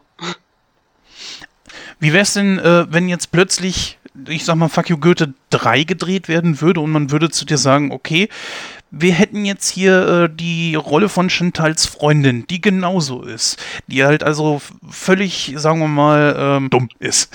Ja. Würdest du sagen, okay, also nee, das, das brauche ich jetzt nicht spielen oder wäre das vielleicht äh, so ein Ding, wo du sagen würdest, also das mache ich auf jeden Fall, das ist ein Karrieresprung oder möglicherweise ein Karrieresprungbrett? Also dadurch, dass ich in Kartoffelsalat ja auch eine relative Tussi gespielt habe, vielleicht jetzt nicht unbedingt mega dumm, aber schon eine gute Grenze an dumm. aber ähm, ich würde das Angebot natürlich auf jeden Fall annehmen, weil es ist egal, glaube ich, welche Rolle es ist. Wenn man sie wirklich spielen kann, dann kann es nur gut werden, sag ich mal. Also was ich an Kartoffelsalat wirklich äh, toll finde, ist, dass äh, solch ein Film wahrscheinlich äh, kaum durch irgendeine Filmförderung ähm, gehypt werden würde oder unterstützt werden würde. Dann allerdings kommt plötzlich jemand daher wie Otto und sagt, ja, ich äh, mach das hier, ich möchte da sogar mitspielen. Dein Vater, einer von Deutschlands bekanntesten Schauspielern und vor allen Dingen natürlich seine Stimme, äh, ist mit dabei zieht seine Tochter noch mit rein, also zwei wirklich große bekannte Namen. Dann noch weitere, ja, ich würde mal sagen, sehr namhafte äh, Comedians. Ähm, würdest du sagen, das ist jetzt die Möglichkeit für Leute, die sonst die Möglichkeit nicht haben, nach oben zu kommen, um auf sich aufmerksam zu machen? Ich weiß nicht, am Anfang dachte ich es wirklich, aber mittlerweile bin ich mir da nicht mehr so ganz sicher, ob es wirklich so ein. Also es wird vielleicht ein guter, eine gute Hilfe sein, aber durch die Bewertung jetzt auch wird es vielleicht wiederum keine gute Bewertung sein, weil dann der Caster, weiß ich, wer sagt, okay, der, die hat aber im schlechtesten Film aller Zeiten mitgespielt. Was aber auch, ehrlich gesagt, nicht unbedingt äh, negativ sein muss. Denn, ähm, wie sagt man nur so schön, Presse an sich ne, ist besser als gar keine Presse oder also schlechte Presse ist besser als gar keine Presse, beziehungsweise Gordon wird das auch bestätigen können, der sich ja auch äh, mit so Filmen beschäftigt, die nicht unbedingt ähm, im Mainstream zu finden sind, die teils auch echt trashig sind. Was soll das denn heißen? Ja, ähm, lass mich die Frage, lass mich das anders formulieren. Ich glaube, dass es vielleicht gar nicht so schlecht ist, wenn ein Film dementsprechende Presse bekommt, weil es gibt Filme, die sind gut gealtert, die man als Trash einordnen kann, wo man vielleicht auch äh, Kartoffelsalat einordnen kann, aber man kennt das ja, diese äh, Genre verändern sich, äh, Worte kriegen eine neue Bedeutung und wenn es heutzutage heißt, das ist ein solcher Trash-Film, ist das gar nicht mal mehr so negativ behaftet. Würdest du mir recht geben, Gordon? Ja, natürlich. Äh, vor allen Dingen, weil Trash ja auch nicht automatisch gleich Trash ist. Äh, es gibt natürlich Filme, bei denen man sagen würde, die sind Trash, aber die machen halt trotzdem Spaß. Ganz einfach deshalb, weil da zum Beispiel äh, Leute damals unglaublich viel äh, Arbeit reingesetzt haben. Ja, es gibt ja auch Horrorfilme, die viele als Trash ansehen, weil zum Beispiel deren Storyline und deren Plot totaler Blödsinn sind. Vielleicht auch einige Schauspieler einfach nicht gut sind, aber zum Beispiel deren Effekte halt immer noch besonders sind, vielleicht teilweise sogar Maßstäbe gesetzt haben, äh, wo man dann einfach sagt, ja Mensch, also ich meine, es gibt ja nun auch genügend Leute, die damals irgendwie in wirklichen äh, äh, B- oder C-Streifen da an Special Effects gearbeitet haben, die heute in Blockbustern wie Avengers mitarbeiten, ja, die haben 1981 äh, halt noch in, was weiß ich, des Satans Braut mitgespielt, so, ja. Das sind natürlich dann so Filme, wo man sich dann denkt, oh, den will ich eigentlich nie wiedersehen, so. Ja, aber trotz alledem haben die halt irgendwie was daraus gelernt, so Amok Train 3, ja, der Zug ist wieder da. So, das sind natürlich alles solche Filme, wo man sich denkt, so, ja, okay, äh, ich weiß nicht, ob ich den jetzt irgendwie gucken will, aber der hatte halt auch so Szenen, die sind einfach total lustig, ja, und du guckst den Film und, und äh, es fahren zwei Leute in einem, in einem Boot, und dann dachte ich mir in dem Moment so, ich sitze vom Fernseher und denke mir so, weißt du, was jetzt geil wäre, wenn jetzt dieser, dieser Busch im Hintergrund aufgeht und der Zug kommt und fährt sie einfach weg, obwohl die in dem Boot sitzen. Und was passiert? Der Busch geht auf und der Zug kommt angefahren und fährt die Leute im Boot weg. Das war der Oberhammer. Das macht überhaupt keinen Sinn, aber es war der Oberhammer. Diese Szene habe ich so dermaßen gefeiert, dass ich einfach nur gedacht habe, ja, großartig, genau sowas will ich sehen. Ja, ich will einfach sehen, wie so ein Schwachsinn passiert in solchen Filmen. Dann sind die auch wieder gut, weil dann sind sie lustig. ja. Lena, würdest du denn sagen, dass äh, von den Hauptdarstellern, von den YouTubern jetzt so an sich, dass da ähm, schauspielerisches Talent hinter war? Dafür, ich bin ja selbst jetzt noch nicht so lange in der Branche, sag ich mal, finde ich, haben sie schon eine gute Leistung hingelegt für so einen ganzen Film und da können sie auf jeden Fall auf sich stolz sein. Wir haben ja jetzt auch so ähm, Sachen erlebt wie Gangnam Style, der ja auch durch YouTube erstmal so richtig hochgejubelt wurde. Würdest du sagen, dass genau YouTube das Ding ist, womit man sich eine Karriere aufbauen kann? Ich weiß nicht. Also dadurch, dass ich selbst nicht in dieser YouTube-Branche drin bin, kann ich es nicht genau sagen. Aber ich sehe auf jeden Fall, dass diese YouTuber, also wirklich alle, so viele Fans haben und wirklich wie ein berühmter Schauspieler über die Straße gehen und direkt angequatscht werden und hey, du bist doch so. Also die haben schon einen ziemlich dicken Status Wobei man natürlich da auch wieder äh, sagen muss, äh, genauso wie es wahrscheinlich im Schauspieltum ist, es gibt halt hunderttausende YouTuber und es sind eben doch nur wenige, die es auch wirklich schaffen. Ne? Man muss ein gutes Konzept haben, man muss auch irgendwo das Talent haben, reden zu können. Wenn man das beides schon nicht kann, dann wird's halt unglaublich schwierig, dass Leute dauerhaft einschalten. Weil wenn ich jemanden da stehen habe, der irgendwie da, äh, andauernd stottert oder nicht weiß, was er sagen soll, der vielleicht keine Ahnung von der Materie hat, die er da irgendwie macht, Nehmen wir mal an, wir hätten einen YouTuber, der irgendwie versucht, über Musik zu diskutieren und kaum einen Dreiklang auseinanderhalten kann, dann wird das natürlich ein bisschen schwierig, demjenigen zu folgen. Es gibt ja auch unglaublich viele YouTuber, die das versucht haben und irgendwann gesagt haben, ja, okay, hm, für die 30 Leute, die für mich hier einschalten, mache ich's nicht mehr. Es ist ja nicht automatisch jeder sofort, nur weil er einen YouTube-Channel hat, halt mit einer Million Klicks gesegnet. Ja, das stimmt. Wie war das denn jetzt eigentlich bei dem Dreh selber? Musstet ihr da oft äh, Szenen neu machen oder wie anspruchsvoll war Torge in diesem Moment? Beziehungsweise auch Otto, ich meine, er hat ja den Film äh, mitproduziert. Also ich muss ehrlich sagen, Torge, klar wollte er das haben, wie er das möchte, gerne.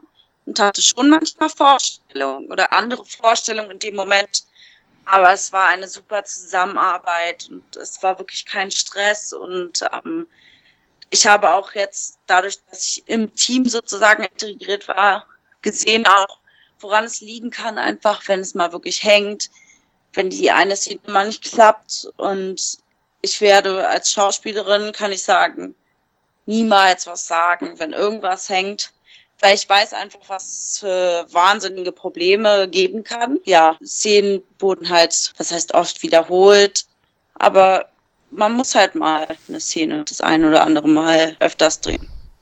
Wie viele Drehtage habt ihr eigentlich im Gesamten gehabt?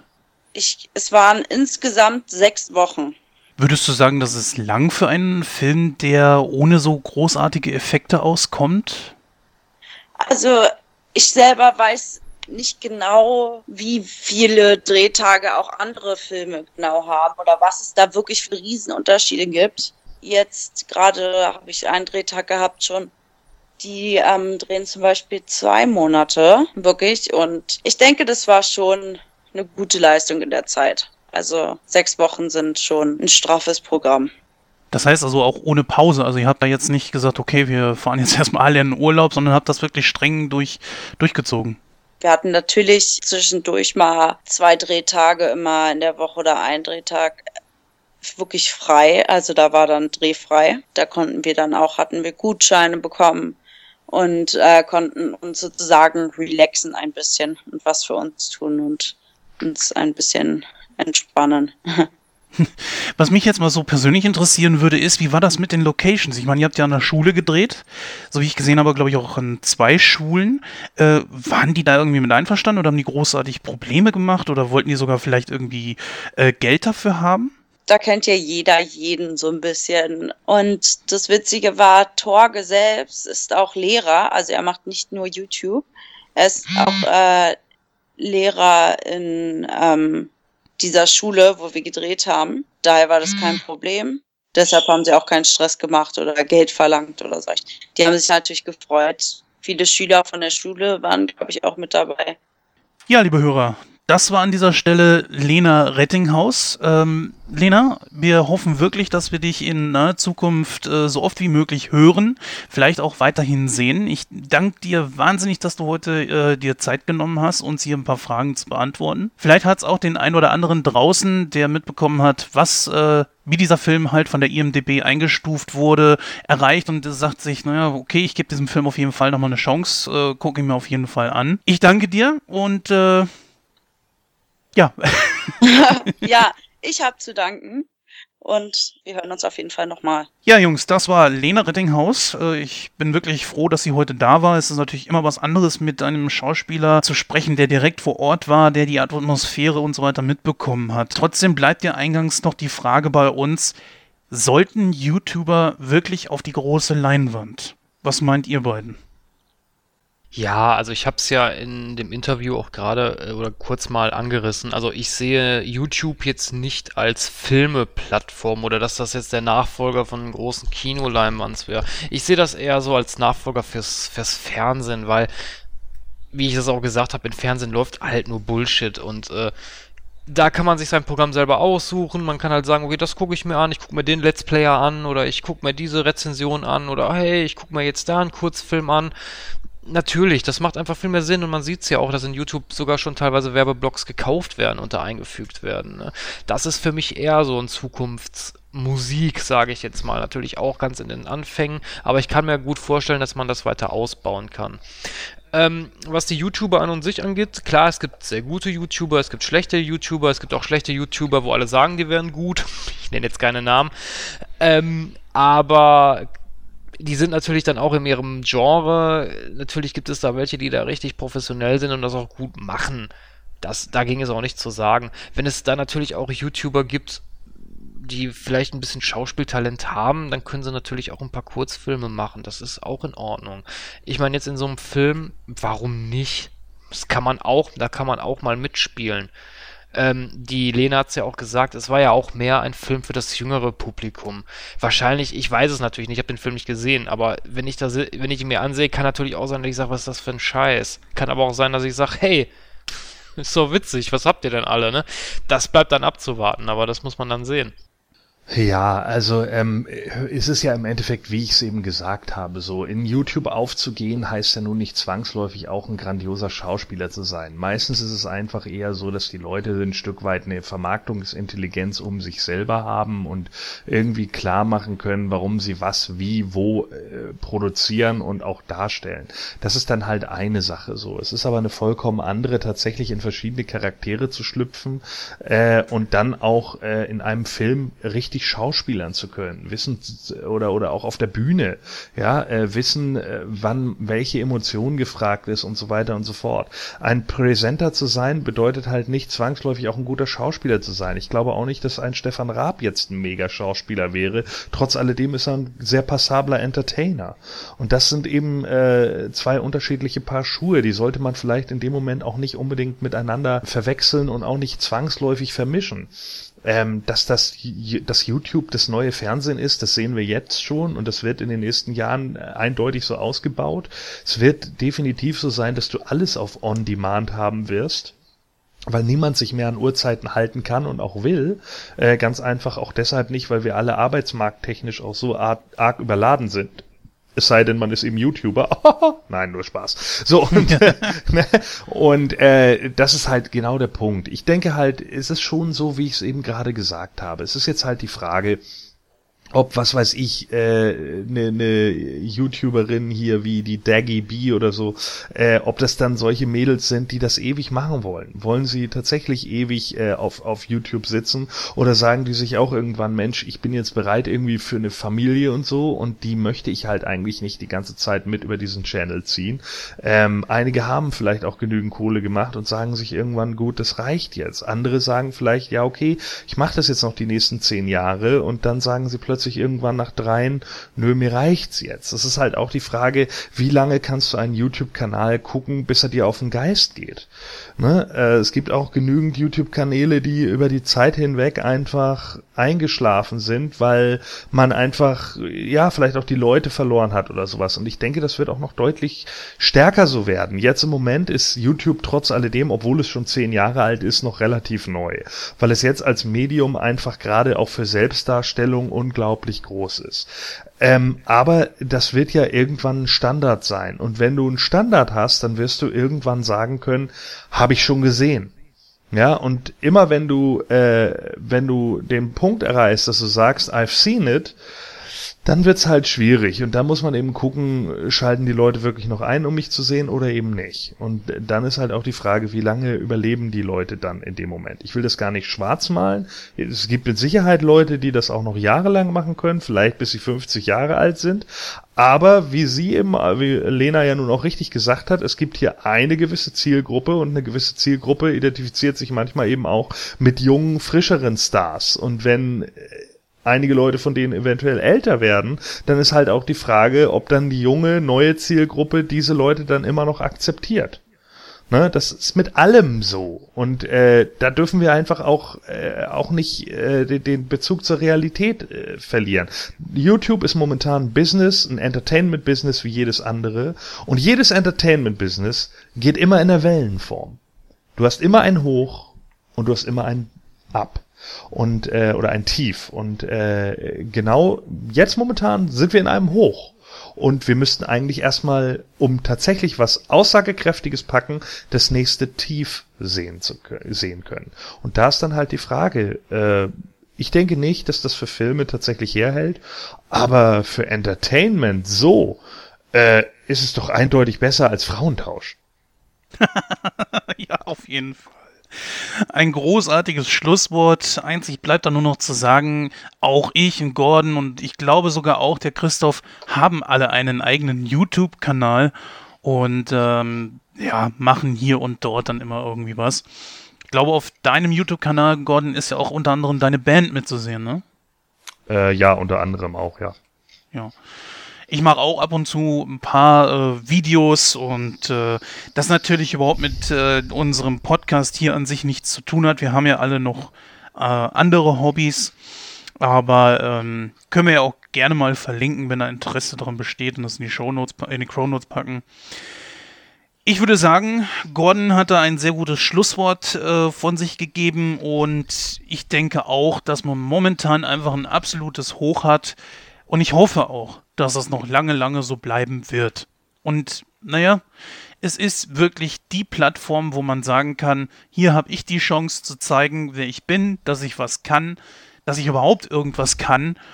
Und es ist ja auch so, nicht jeder Schauspieler, der ganz groß rausgekommen ist, hat je irgendwo eine Schauspielschule von innen gesehen. Unter anderem Bastian Pastewka zum Beispiel. Und der ist ja nun wirklich alles andere als unbekannt.